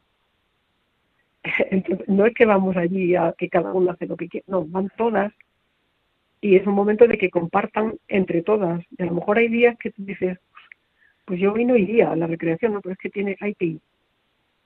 sea, es, que más que un, un, recreo, es una obligación. Yo un poco así lo veo. A lo mejor estoy ignorantemente. Pero nosotras no tenemos ese recreo. Y en ese momento es cuando tienen más para hablar. Pero a veces ese, ese tanto hablar no se echa mucho de menos, la verdad. Al final te acostumbras a estar eso, en, lo que tienes que estar, en tus cosas que hacer, y siempre se que siempre debe ser recuerdo, ese recuerdo al Señor. Él tiene que ser el centro del día. Al menos teóricamente así, así debe ser. Unas veces con más éxito y otras veces con menos. Pero así. Para terminar, eh, yo le quería hacer una pregunta. Usted que es una mujer que vive profundamente la oración, eh, ¿qué aconseja a las personas que estamos fuera de los muros de un monasterio en el que eh, hay que buscar los momentos para oración, hay que buscar ese silencio? ¿Cuál cree usted que son las claves que pueden ayudar a una persona que está en el mundo, en la vida cotidiana ahora? Pues tiene que haber en el fondo, en esa persona, un, deseo de, de mirar hacia adentro, de mirar hacia adentro, hacia lo más profundo de nosotros mismos, que no es otra cosa que Dios, que está ahí dentro de ti, y que te habita y que te llena. Que como dice uno de los, de los que participan en el documental, que no sé, ni siquiera sé quién es, sé que he visto en el trailer así, eh, se puede hacer un momento de silencio en la estación de metro de Sol en Madrid. No hace falta irte a ningún sitio bucólico ni a ningún, simplemente pararte, tomar conciencia dentro de ti, de ti mismo y mirar hacia adentro, no vaciarte de nada, sino buscar eso que te evita, que no es otra cosa que, que Dios, que el amor de Dios que vive en ti. Y simplemente eso, pararte, tomar conciencia de ti y dentro de ti. Pero puede ser en estación de metro de sol Puede ser en un jardín o puede ser en, tu habitación o contemplando un atardecer o en cualquier momento. No hacer grandes cosas. Simplemente tomar conciencia. Hermana María, pues eh, queríamos agradecerle que nos haya abierto la puerta de su casa, de la hospedería, pues para poder dialogar y poder conocer mejor su vida y agradecerle también pues que hayan participado en la película. Me imagino que no, haya, no habrá sido fácil para ustedes participar en un documental, ¿verdad? A ver, fue, una cosa extraña, ¿no? a ver, es que claro, o sea, no hay casualidades. Eh, y, y, aquí normalmente en esta, en esta casa la madre es bastante abierta en el sentido de, acoger cosas que pueden ser buenas. no viene nadie aquí a, invadir, a invadir tu, no quien viene y llama a la puerta, pues normalmente viene buscando algo que no va a ser malo. Si no, no vendría ahí. Eh, y no, pues pero le pareció bien y uno de los doce monasterios en los que se abrieron las puertas fue aquí. Luego, pues a, algunas se nos dijo, pues tú vas a ir a, tú vas a ir tal. Entonces es una situación un poco, bueno, a ver lo que yo quiero, no sé, sin expectativas y totalmente desarmada, ¿no? Y es a lo que surge, a lo que sale, lo que lo que ellos quieren. Y ya está, no hay más. Pues muchísimas gracias por habernos abierto las puertas del documento y sobre todo por ayudarnos a descubrir en cómo aman a Dios, cómo estamos llamados nosotros a amarle.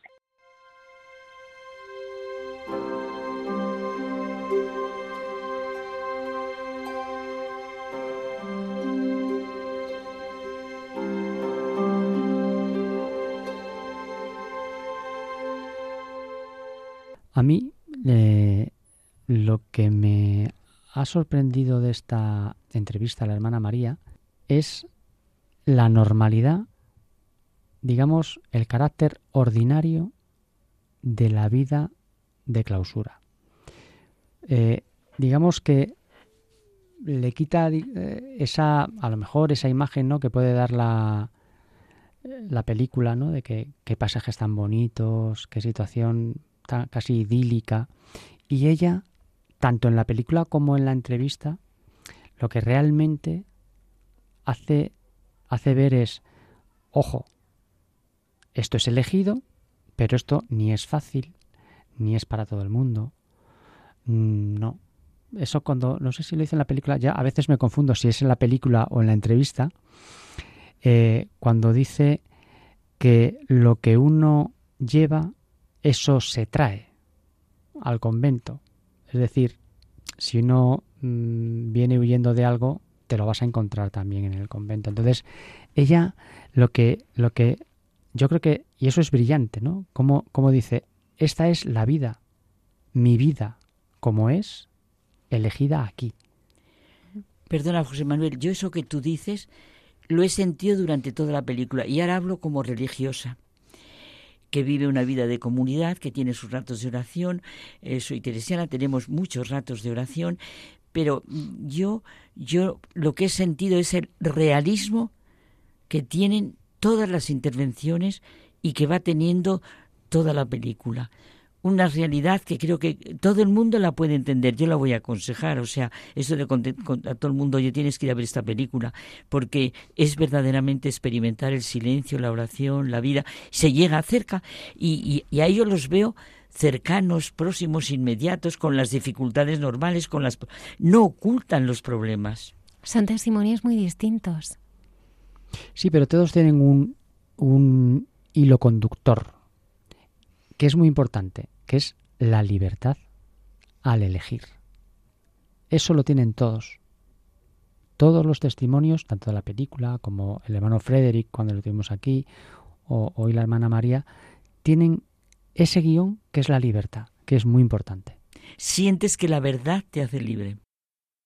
Escuchamos ahora al padre Miguel Márquez. Qué ganas de escuchar al padre Miguel Márquez, porque nos comunica siempre ese sentido de comunión de iglesia de sentido y cercano. Perdón, no sé si esto le va a gustar al padre Márquez, que siendo el general parece que, pues, pero yo le voy a decir una cosa al padre Miguel Márquez, ¿qué autoridad tiene? Es como que esa autoridad que le decían, que le decían a Jesús, ¿con qué autoridad habla?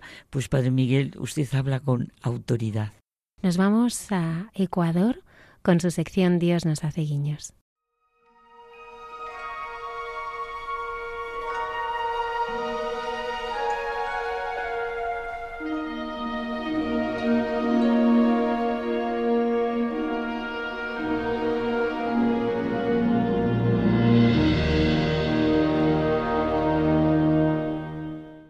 Buenas noches amigos, eh, os quiero compartir este momento tan especial, tan, tan único que estoy viviendo en un rincón del mundo que es para mí como mítico.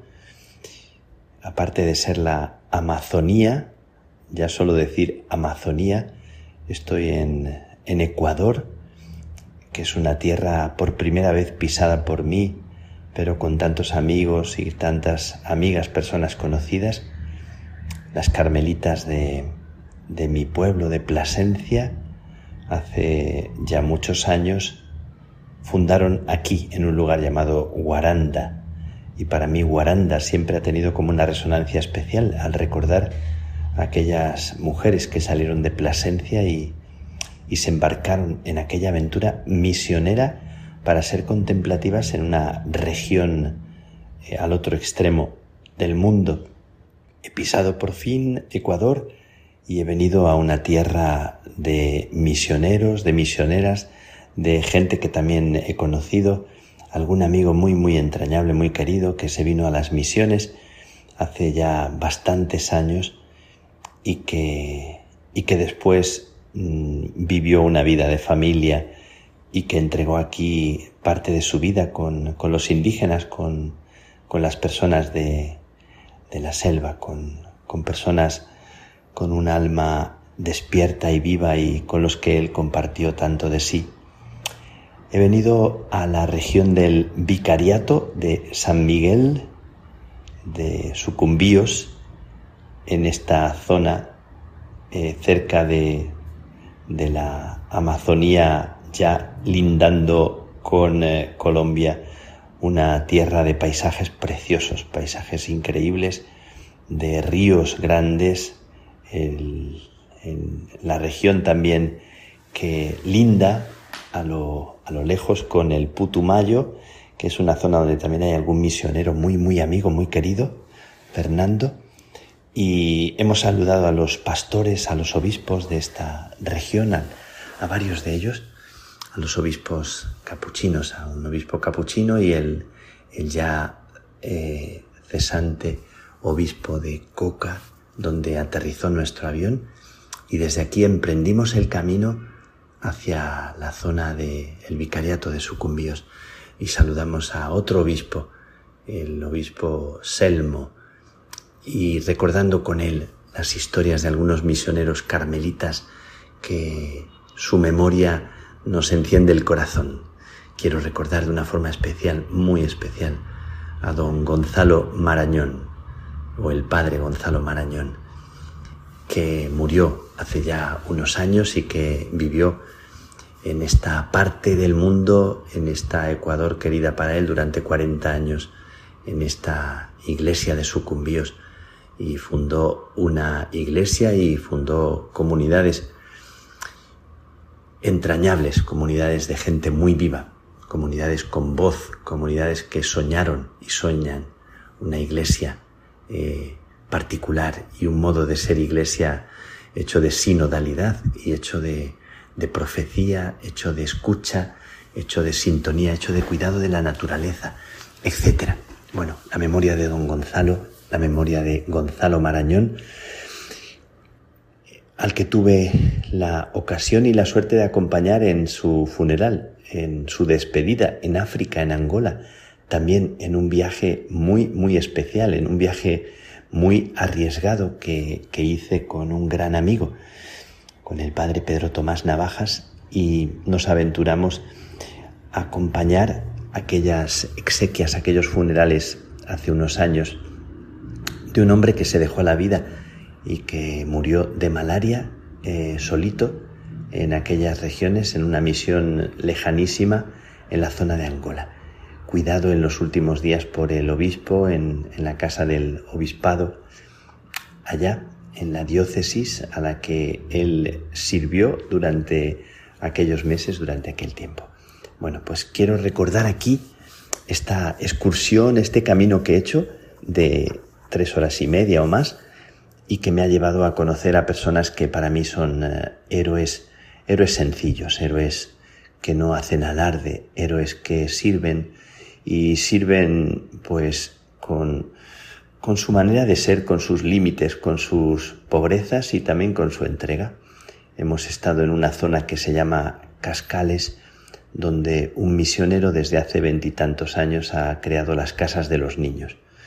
Se llama Pedro Luis y hemos visitado a esos niños, eh, niños que, que, tienen situaciones familiares eh, normales pero de, de, falta de formación y que vienen a las casitas como unas eh, siete u ocho casas donde reciben educación, donde comparten, donde se les da de comer. Nos llamaba la atención a, Martín y a mí, el Carmelita, el hermano que viene conmigo, eh, como alguno de los niños se nos pegaba. Había un niño que se nos pegaba todo el tiempo, que venía, nos miraba, se nos quedaba fijo, pegado, esperaba que le levantáramos en alto, así se acercaban varios, pero sobre todo él y nos explicó Pedro Luis, que es un niño maltratado, un niño al que, al que su padre no trata bien y, se nos pegaba todo el rato con una cara de, sonrisa y de deseo de que le prestáramos atención y le achucháramos. Bueno, nos ha llamado mucho la atención esta, esta casa de los niños donde hemos comido y donde nos han dado el yogur que hacen para poder mantenerse para poder eh, financiar un poquito estas casas que todavía están en construcción. Y desde Cascales nos hemos aventurado ya en eh, más a lo profundo de la selva y nos hemos acercado a un pueblo que se llama Puerto Libre. Puerto Libre es un sitio donde desde, hace ya eh, unos años las teresianas de la Compañía de Santa Teresa de Enrique de Oso unas cuantas de ellas también mujeres muy de diálogo, de búsqueda, mujeres, mujeres que, que han arriesgado también su, su vida y arriesgan su, su vocación para venirse a este rincón en la selva y crear como se creó con los carmelitas, el sueño de Gonzalo Marañón y también de Jesús Arroyo, un carmelita que, también soñó este proyecto, precioso proyecto, y que murió Jesús Arroyo eh, en unas vacaciones por un accidente en Burgos y, también por aquellos, aquellas cosas de, la vida. Pues he venido con, con Martín y he compartido unos momentos, unas horas deliciosas con, con los misioneros y las misioneras en un diálogo entrañable.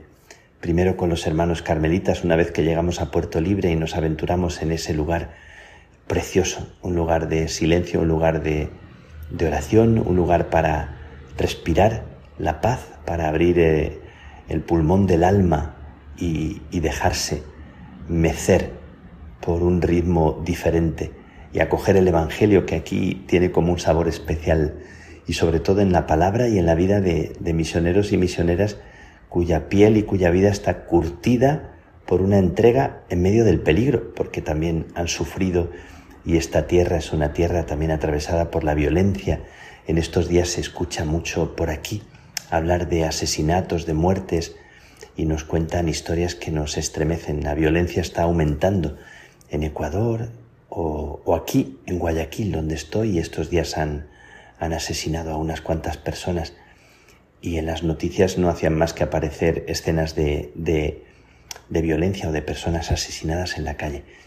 Bueno, pues estos misioneros que también en algún momento fueron asaltados, fueron amordazados y atados y, robados por, personas que, atacaron la misión, pues son personas que han decidido compartir su vida con, con, los más pobres y también ofrecer este pulmón eh, y este carisma teresiano, este carisma carmelitano para convertirlo en misión en el corazón de la selva amazónica y lo siguen soñando después de 12 años que fueron expulsados de la misión por, por causas y por una historia que ahora no vamos a contar, acaban de regresar hace dos semanas. El Papa les ha dado permiso para regresar de nuevo. Y he tenido la suerte de compartir con ellos en oración, en Eucaristía, eh, en, compartir, en escucha de lo que les vibra dentro estas horas preciosas de, este día. Eh, les hemos escuchado sobre sus sueños, son, son misioneros que ya rondan los 80 años, son como viejos guerreros, es como acercarte a un territorio sagrado cuando les escuchas, cuando estás delante de ellos, cuando hablan con esa fuerza, con ese, con esa autenticidad y también con esa terquedad que caracteriza a los, a los misioneros. Y hemos compartido con ellos también la Eucaristía. Durante la Eucaristía hemos compartido y acogido la palabra, lo que eh, brinca y lo que vibra en el corazón de cada uno de ellos y de ellas. Em, teresianas y carmelitas y, y algún laico y mientras decíamos la misa se nos ha ido la luz también, muy misionero, muy de la selva, por alguna razón, por algún accidente que eh, hemos visto después en la carretera, más adelante que había cables rotos y caídos en la carretera por alguna tormenta o por algún movimiento de tierra. Em, sin luz hemos compartido la palabra a la luz de alguna linterna, de alguna vela, y me, me ardía el corazón escuchando a cada una y a cada uno de ellos. Me parecía vivir un privilegio, el privilegio de una, de una misión eh, a la antigua, de esas misiones en las que se experimenta también eh, la precariedad, la pobreza, la limitación y las personas tienen que superar el romanticismo de una misión hecha a base de, de aparentes eh, compensaciones afectivas o de niños que te rodean con sus abrazos o de y que tiene que ver mucho con la noche oscura, con también el sinsabor, con depresiones, con personas que viven con dificultad la convivencia entre unos y otros, con, con sinsabores, con malos entendidos, con tantas situaciones que son la verdadera misión cuando uno da la vida y, la da así, por el Evangelio que, está lleno de cruz y de resurrección, pero no la resurrección que nosotros esperamos o pensamos, sino la que Dios quiere hacer germinar en el corazón de, de aquello que Él ha sembrado en nosotros. Así que he compartido con ellos esta Eucaristía que me ha sabido tan, tan rica y hemos cantado cantos teresianos y, hemos soñado con el Magnificat que se canta aquí y después hemos compartido entre todos qué puede ser el futuro, pensando que el futuro tiene que ver con el presente de lo que ahora nosotros cada uno vivimos y lo que Dios quiera hacer fecundo con esta entrega que, que sigue siendo para mí como un milagro. Bueno, pues os quería compartir este, esta experiencia tan bonita, quería compartirla con vosotros porque me parece un privilegio. Bueno, aunque yo sea el padre, aunque sea el general, pero me siento aquí como un aprendiz, como un pequeño postulante que viene y que se acerca con pies descalzos a, a la historia entregada de estos misioneros. ¿Cuántos misioneros en el mundo, en tantos rincones del mundo, invisibles, que dan su vida, que viven experiencias también de tanta, tanta limitación ellos mismos y que dan la vida por los demás y que se ofrecen sin pedir nada a cambio, no hay ninguna otra compensación. Esto me, me maravilla me sobrecoge ninguna compensación, sino solamente el deseo de darse. Qué, qué gozo, qué, qué elegancia, qué, qué hermoso esto, decirlo y gritarlo y poder gritarlo. He estado en la misión, he estado con misioneros que han dado su vida, que están algunos en el final de un trayecto, de una entrega, que no recibirán grandes homenajes, aunque hemos visto algún monumento a Gonzalo Marañón, y hemos visto también algún cuadro y alguna foto de, de Jesús Arroyo como, como de las hermanas que han pasado y que están pasando por aquí, teresianas o laicos,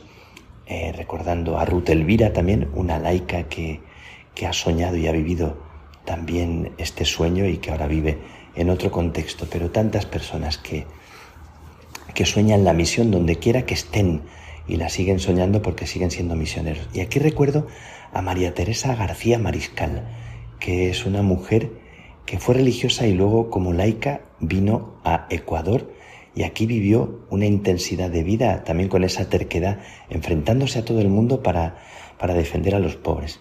Y yo la conocí cuando estaba en Toledo recién ordenado y vino para, para compartir conmigo, con aquel fuego que le ardía, ya muy mayor, muy arrugada, y ha muerto hace poquitos años con 97, 98 años, de COVID en Madrid, muy cerquita de mí.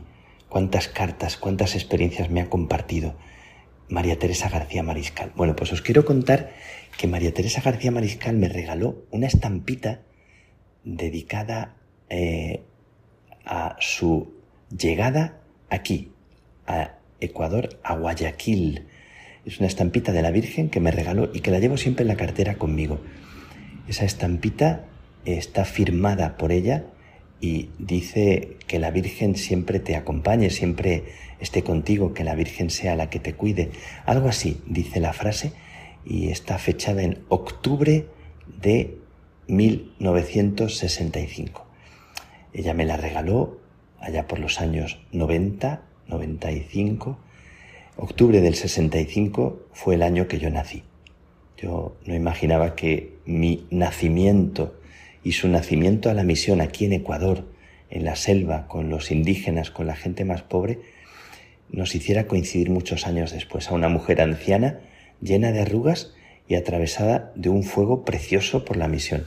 Bueno, pues este comentario, este compartir con vosotros mientras estoy aquí, porque estoy en Guayaquil y he venido de Puerto Libre eh, ayer. He hecho la excursión de los misioneros, he atravesado carreteras que estaban casi, casi quebradas y muchos, muchas tierras eh, que casi eh, destrozan las carreteras, carreteras que están con dificultad para ser atravesadas y las inclemencias de esta tierra de los misioneros que se acercan a poblados pequeñitos con gente muy sencilla que los, que los adora, como ellos adoran a la gente. Bueno, pues os pido una oración, os pido un brindis, os pido un gracias por los misioneros que no piden nada, ni siquiera piden este gracias. Y os pido a vosotros y me pido a mí, le pido al Señor que nos haga aprendices de la verdadera misión en esta tierra, en este Ecuador, para mí tan, tan querido, tan especial, aunque es la primera vez que lo piso, y por, por todos los misioneros del mundo entero.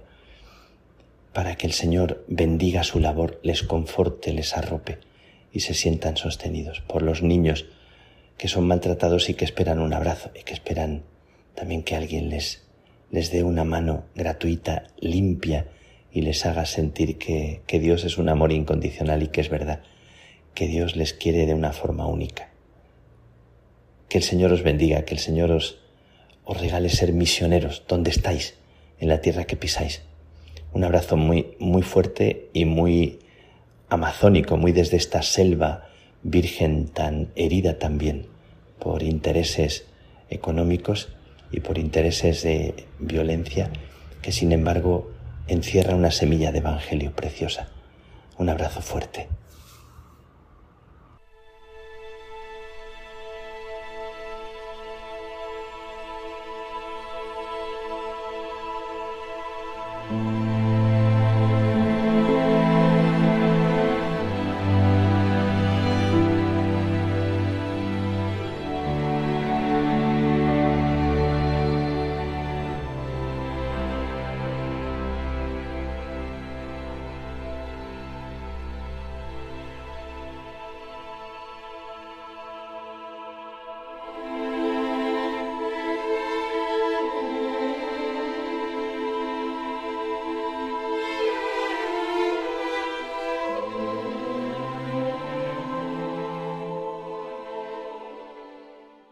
La música que hemos estado escuchando durante el programa es de Óscar Martín Leaniz Barrutia, que es el creador de la banda sonora de, Libres. Y hemos estado escuchando la misma música, que es una preciosidad que hemos oído, que verdaderamente te conmueve hasta dentro y sencillamente te quedas así y tú sientes, te hace orar, pero no sabes qué es algo interior tuyo lo que aflora en lo que es la belleza. La belleza lleva, lleva al Señor maravillosamente bien. Es verdad que la música es muy bonita, pero eh, gana con la imagen de la película. Es decir, está tan bien traída en cada momento. Ahora escuchas, yo lo he escuchado, ¿no? Algunas de las canciones en mi casa y es verdad que son muy bonitas, pero cuando he vuelto ayer a ver la película con, con Carmen, eh, esa misma música vista, pues claro, con ese mar en bravío, ¿no? Y con, con, con esos bosques, eh, coge como otra dimensión la música, es, eh, es distinta.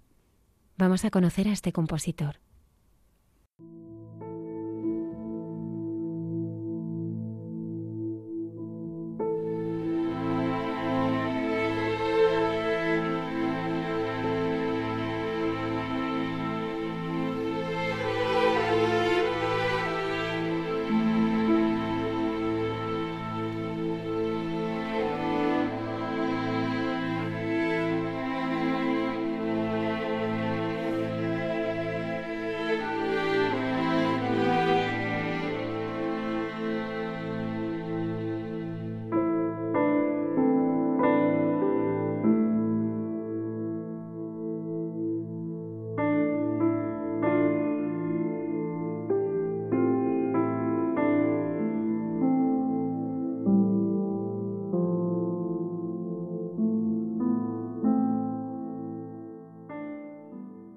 Buenas noches, Oscar.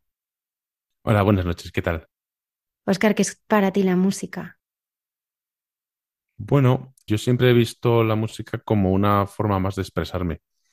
Em, es un impulso, un- una necesidad que pues desde muy pequeño siempre ha estado latente en mí y que bueno, pues poco a poco em, pues he ido descubriendo y hasta que vi que era, era una vocación, era algo que, que me podía dedicar 24 horas y, y decidí especializarme y estudiarlo y hoy en día pues es mi, mi forma de vida. ¿Cuál es la relación entre el cine y la música? Pues la relación entre el cine y la música yo la veo pues como puede ser entre los actores y el diálogo, ¿no? Em, teniendo en cuenta que todo esto viene de una evolución. En su momento, cuando el cine era mudo y pasa a ser sonoro, pues para los actores mudos era una, era incómodo, ¿no? Ese cambio. Entonces la música, de igual manera, mm, llega un momento en el que de una manera artificial, ¿no? Porque nosotros vamos caminando por la calle no hay música, eh, pero de una manera artificial empieza a funcionar, empiezan a, a ir de la mano y hoy en día pues lo vemos como algo muy natural, ¿no? El hecho de que tengamos una película con unas imágenes, unos diálogos y haya una música funcionando de fondo y lo vemos como algo muy natural. Yo lo veo como una herramienta más em, que sirve para contar algo, ¿no? Em, puede ser para ayudar a, a, describir un personaje, eh, generar sensaciones, ambientar. Em, tiene distintas funciones, ¿no? Que va a depender del director y del compositor, pues cómo emplear esa herramienta, de igual manera que puede ser, ya digo, el, el foley, los efectos de sonido, los diálogos, eh, la, iluminación, la fotografía, todo al final son herramientas que sirven para, ayudar a contar una historia. Además de otras películas, eh, has creado la música del documental Libres. ¿Cómo es el desafío de poner música a las vivencias de unas personas que han hecho del silencio y de la soledad su mundo? Es muy interesante porque mm, aquí ha, habido una parte muy importante de la labor que ha sido la guía del director, ¿no? De, Santos Blanco. ¿Por qué? Porque a mí desde el principio mm, me dio unas pautas de dónde quería música y dónde no la quería. Y esto es muy importante. Un buen director tiene que saber dónde necesita el silencio, ¿no? Para que en los momentos de verdad que hace falta la música, pues funcione con en su máximo esplendor. En este caso, la música no intenta expresar el, silencio, ¿no? El silencio se expresa por sí mismo. Em, nosotros lo que hicimos con la música fue que fuera una herramienta a favor de la emoción en momentos en los que hacía falta ese pequeño empuje al espectador, ¿no? Eh, momentos en los que estamos viendo a lo mejor pues una secuencia, una fotografía, unas imágenes impresionantes acompañarlas de la música. En los momentos en los que los personajes que aparecen en pantalla nos están contando una vivencia muy íntima y muy importante y a lo mejor vemos incluso que se emocionan, pues ahí no, con la música también potenciarlo. Eh, también hay ciertos momentos en los que, pues a lo mejor no, eh, me está acordando una de las secuencias en las que pues están narrando un poco el día a día, ¿no? Lo que son las tareas eh, suyas de, artesanía, de, limpiar, de, sembrar, de, recoger a lo mejor el, eh, los huevos de las gallinas, ¿no? Eh, toda esa tarea, ahí es una secuencia bastante larga y necesitamos pues ambientarla, dar un poco de ritmo y entonces ahí también la música está funcionando, ¿no? Siempre hemos intentado respetar sobre todo los momentos en los que el espectador tiene que disfrutar del silencio, porque el silencio en este documental es muy importante, acompañado de los efectos de sonido. Hay unos planos súper bonitos en los que puedes incluso sentir que estás allí, ¿no? Hay unos planos muy lentos de fachadas de monasterio con un amanecer, sonando el aire, los pájaros, evidentemente la música iba a estorbar, ¿no? no ese no era el sitio de la música. Y bueno, ahí hemos jugado un poco con, con los silencios y con las emociones. ¿Qué ha significado para ti poder adentrarte en la vida monástica? Pues ha sido un descubrimiento porque mm, la verdad es que no tenía yo tanto contacto con la, con la vida monástica, ¿no? El único conocimiento que tenía era, pues bueno, de alguna vez que he ido pues a, ver algún monasterio, pues con fines turísticos, ¿no? Alguna vez sí que he hecho algún retiro, pues para pasar tres o cuatro días en silencio y demás, pero nunca había tocado tan de lleno sus vidas, ¿no? Y sobre todo, a mí lo que más me ha llenado ha sido cómo con frases muy directas y muy sencillas han compartido una sabiduría tremenda que, que la verdad, si no es por este documental, eh, nos habríamos quedado sin saberlo, porque son monasterios muy cerrados. Em, que, bueno, sí que es verdad que una de las cosas que intentamos también transmitir con este documental era el invitar a la gente, ¿no? A que, a que las puertas de los monasterios están abiertos para hacer pues retiros, eh, también a, acceder a los, a los monjes y las monjas como grandes consejeros, ¿no? Porque en esa vida que llevan eh, tienen mucha capacidad pues para reflexionar, ¿no? Y a mí la verdad es que me ha, impresionado muchísimo desde el principio. Desde el principio que vi el montaje original, eh, me marcó mucho los testimonios de estos, de estos protagonistas. ¿Cómo te involucraste en este proyecto? Pues todo empezó porque, bueno, yo llevo desde 2000, finales de 2013-14, trabajando con Pablo Moreno para su productora de cine Contracorriente de Producciones, ahora Estellarum Films. Y bueno, Lucía Barandarian que es la productora del documental, em, la que es la, es la que lleva Bosco Film, pues ya había distribuido eh, parte de las películas de Pablo Moreno y a raíz de entonces pues nos habíamos conocido. Y bueno, pues fue cuando ella, eh, cuando empezó a mover todo el tema del documental, pues tuvo el maravilloso detalle de, de comentármelo y de confiar en mí y de mi música y a partir de ahí pues entré en el proyecto. ¿Cómo es el proceso de creación de una banda sonora? A ver, la verdad es que mm, el proceso creativo hay un punto de, al menos desde mi punto de vista, de misterio, ¿no? Porque sí que es verdad que hay una parte, pues, que es el oficio, es la técnica, es el, conocer, utilizar las herramientas, ¿no? Pero hay un punto en el que, como decía un profesor mío, mm, hay un punto de magia, ¿no? Que es, pues no sabes cómo, pues de repente un día estás en el piano y de repente, pues te surge una idea, ¿no? Em, para mí ha sido fundamental dos cosas, que es que por un lado ha sido los testimonios, los propios protagonistas, ¿no? Yo les miraba los rostros cuando intentaba, pues sacar un tema, una melodía o... Y a mí es que había muchas veces que directamente me ponía a tocar en el teclado mirándoles al rostro y, y, ya me surgían ideas, ¿no? Ellos mismos con esos testimonios tan profundos, con, con esa mirada tan, tan directa y tan, tan, ¿cómo decirlo?, tan transparente, tan directa, ¿no? Cuando, cuando ellos te están contando verdades tan objetivas para ellos, ¿no? Y luego, por otro lado, la fotografía. Yo me acuerdo de la primera vez que me mandó el primer, la primera versión del montaje Santos y le di al play, vi el, solo ya los primeros minutos, esa introducción con el título, eh, que va navegando por las olas, se mete luego el campo ese precioso verde. Pues ella se me puso los pelos de punta y dije, madre mía, a ver, a ver qué hago con esto, ¿no? Y sí que es verdad que, bueno, Santos eh, me transmitió, pues me mandaba ejemplos musicales, ¿no? Él creó una lista de músicas que a él pues le parecía que podía funcionar, ¿no? Pues por estética, por, por armonía, por melodía. Y bueno, pues a mí eso me ayudó un poco pues para entender qué podía tener él en la cabeza de cara al documental, pero luego fue, fue eso, fue ponerme las imágenes y dejarme un poco evadir. Y de esa manera pues surgieron las músicas, ¿no? Sí que es verdad que teníamos muy claro que, por ejemplo, queríamos un tema principal con un violín, con un violín solista, eso sí que está muy claro desde el principio. Pero luego, por ejemplo, yo, mm, según vi el documental, vi la necesidad de introducir voces, ¿no? Eh, no se suelen grabar coros, sobre todo cuando, si, tenemos una agrupación grande, sí, ¿no? Pero cuando estamos hablando de agrupaciones pequeñas de, cuerda o demás, pues el coro suele ser lo último. Pero aquí yo lo veía fundamental porque estamos viendo monasterios, estamos viendo eh, monjes y monjas de clausura cantando, entonces yo pensé que la voz era muy importante.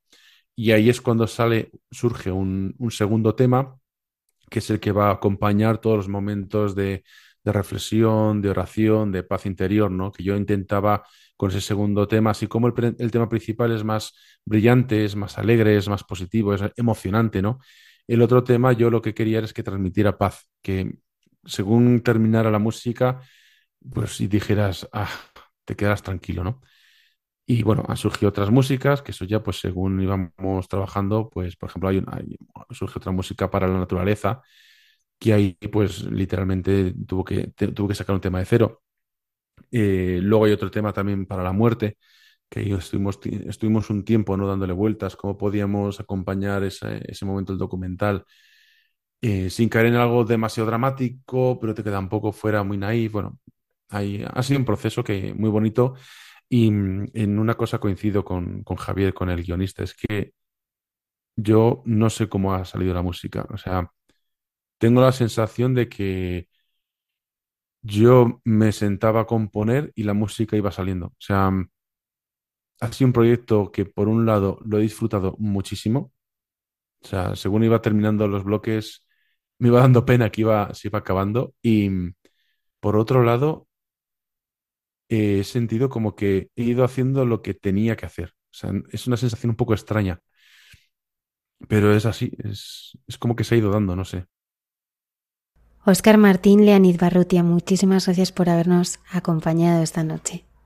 Muchas gracias a vosotros por invitarme. Es un gusto poder hablar así de música.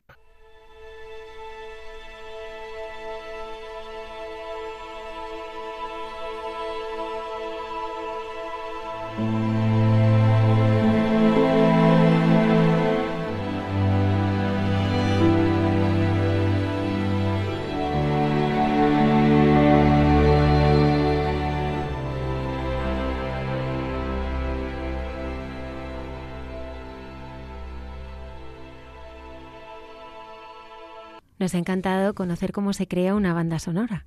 Sí, a mí lo que me ha gustado muchísimo es, en el sentido bonito de la palabra, cómo es posible soltar todos los elementos como se están soltando aquí para producir esa unión. Es como si un ser vivo quisiéramos como desintegrarlo y yo eh, no sé verlo. Sé ver la película completamente entera con, con cada uno de ellos y con todo lo que significa. ¿Qué nos traéis esta noche? Ay, claro, esta noche estamos en mayo. Entonces vamos a ir de, la mano de la Virgen. Pues nada, venid y vamos todos con flores a María.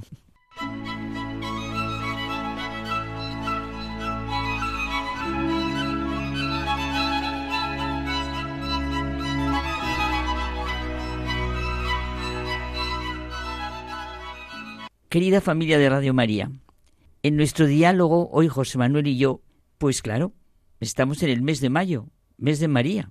Los católicos decimos mayo y lo tenemos identificado con el mes de María. El mes de mayo tiene mucho de rito, rito en sentido de algo vivo y expresión de los mejores sentimientos tanto religiosos como meramente humanos. Va muy directo al corazón.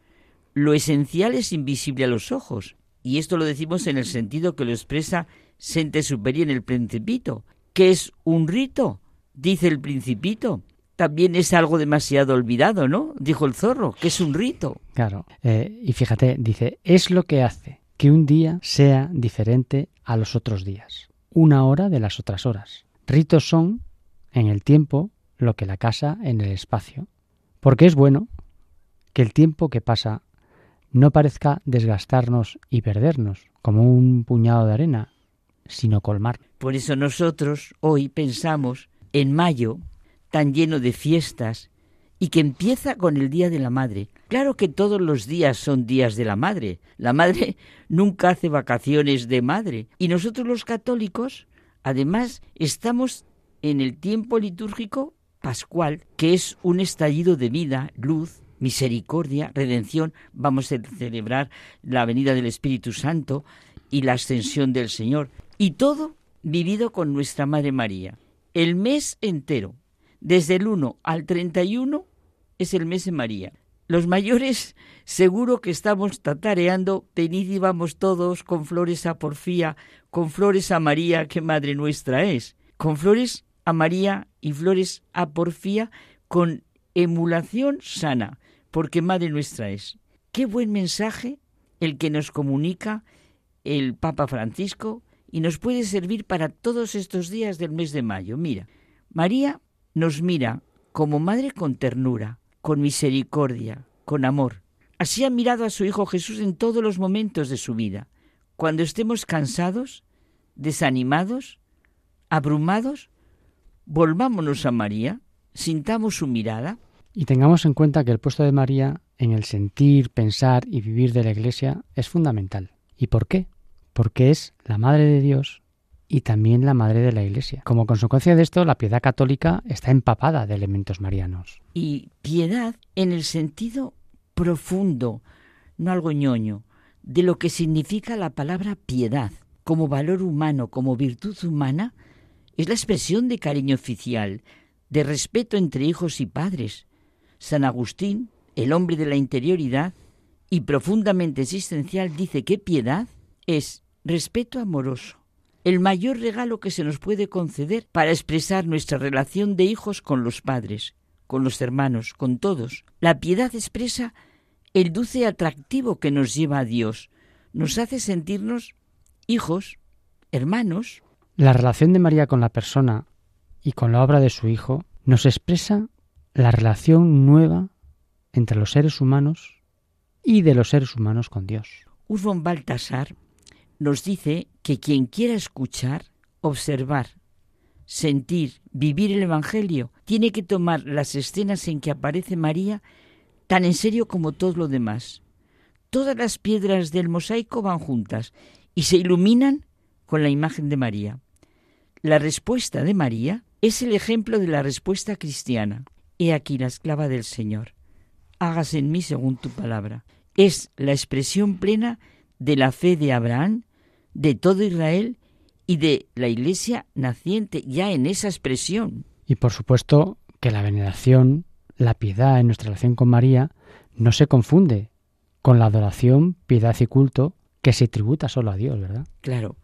María, en su virginidad y maternidad, indisolublemente unidas, expresan la unión con Cristo de toda la Iglesia. La relación de María con Jesús está clarísimamente expresada en las bodas de Caná. Haced lo que él os diga, porque Dios lo ha querido así. María es necesaria en la piedad de la Iglesia. Esta piedad es auténtica si nos lleva a la correcta comprensión de lo que llamamos nosotros el credo, nuestra fe. Las fiestas de María, las oraciones marianas más usadas, nos llevan siempre a la cercanía concreta con el Señor, al encuentro con Él, al misterio entero de la redención. Y terminaremos el mes de mayo con una fiesta entrañable, como es la visitación de la Virgen María a su prima Santa Isabel, y que nos dice mucho esta fiesta para nuestra vida ordinaria. Dos madres que modelan su destino sobre el de su hijo. El mejor deseo es una mente y un corazón confiados y llenos de fe para estar abiertos a la grandeza de Dios como estas dos mujeres. Dos mujeres a las que se les hace una propuesta que ha cambiado el curso de la historia. La madre del precursor del Mesías y la madre del Mesías. La actitud fundamental de estas dos mujeres es la de la fe. La respuesta personal se ve. Las dos han creído en una realidad concreta, en un hecho, un acontecimiento tangible para ellas, pero imposible de vivir sin fe. ¡Qué belleza! ¡Qué sencillez! ¡Qué ternura! ¡Qué misericordia tiene este encuentro entre el final del Antiguo Testamento y el comienzo del Nuevo! Mes de mayo, mes de María. Disfrutémoslo.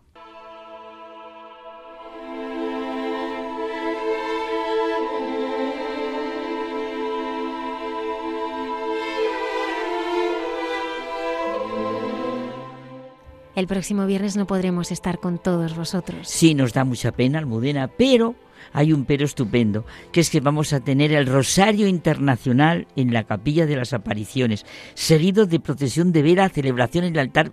Va a ser maravilloso estar así con nuestra madre, o sea, que supera la alegría a la pena. Y entonces, ¿cuándo? No, no, vamos a ver, volvemos el día, la madrugada del día 20 de mayo. Y además, yo, como siempre os digo, tranquilos, ahí tienen los podcasts hay muchos. Muchas gracias por acompañarnos. Hasta el próximo programa.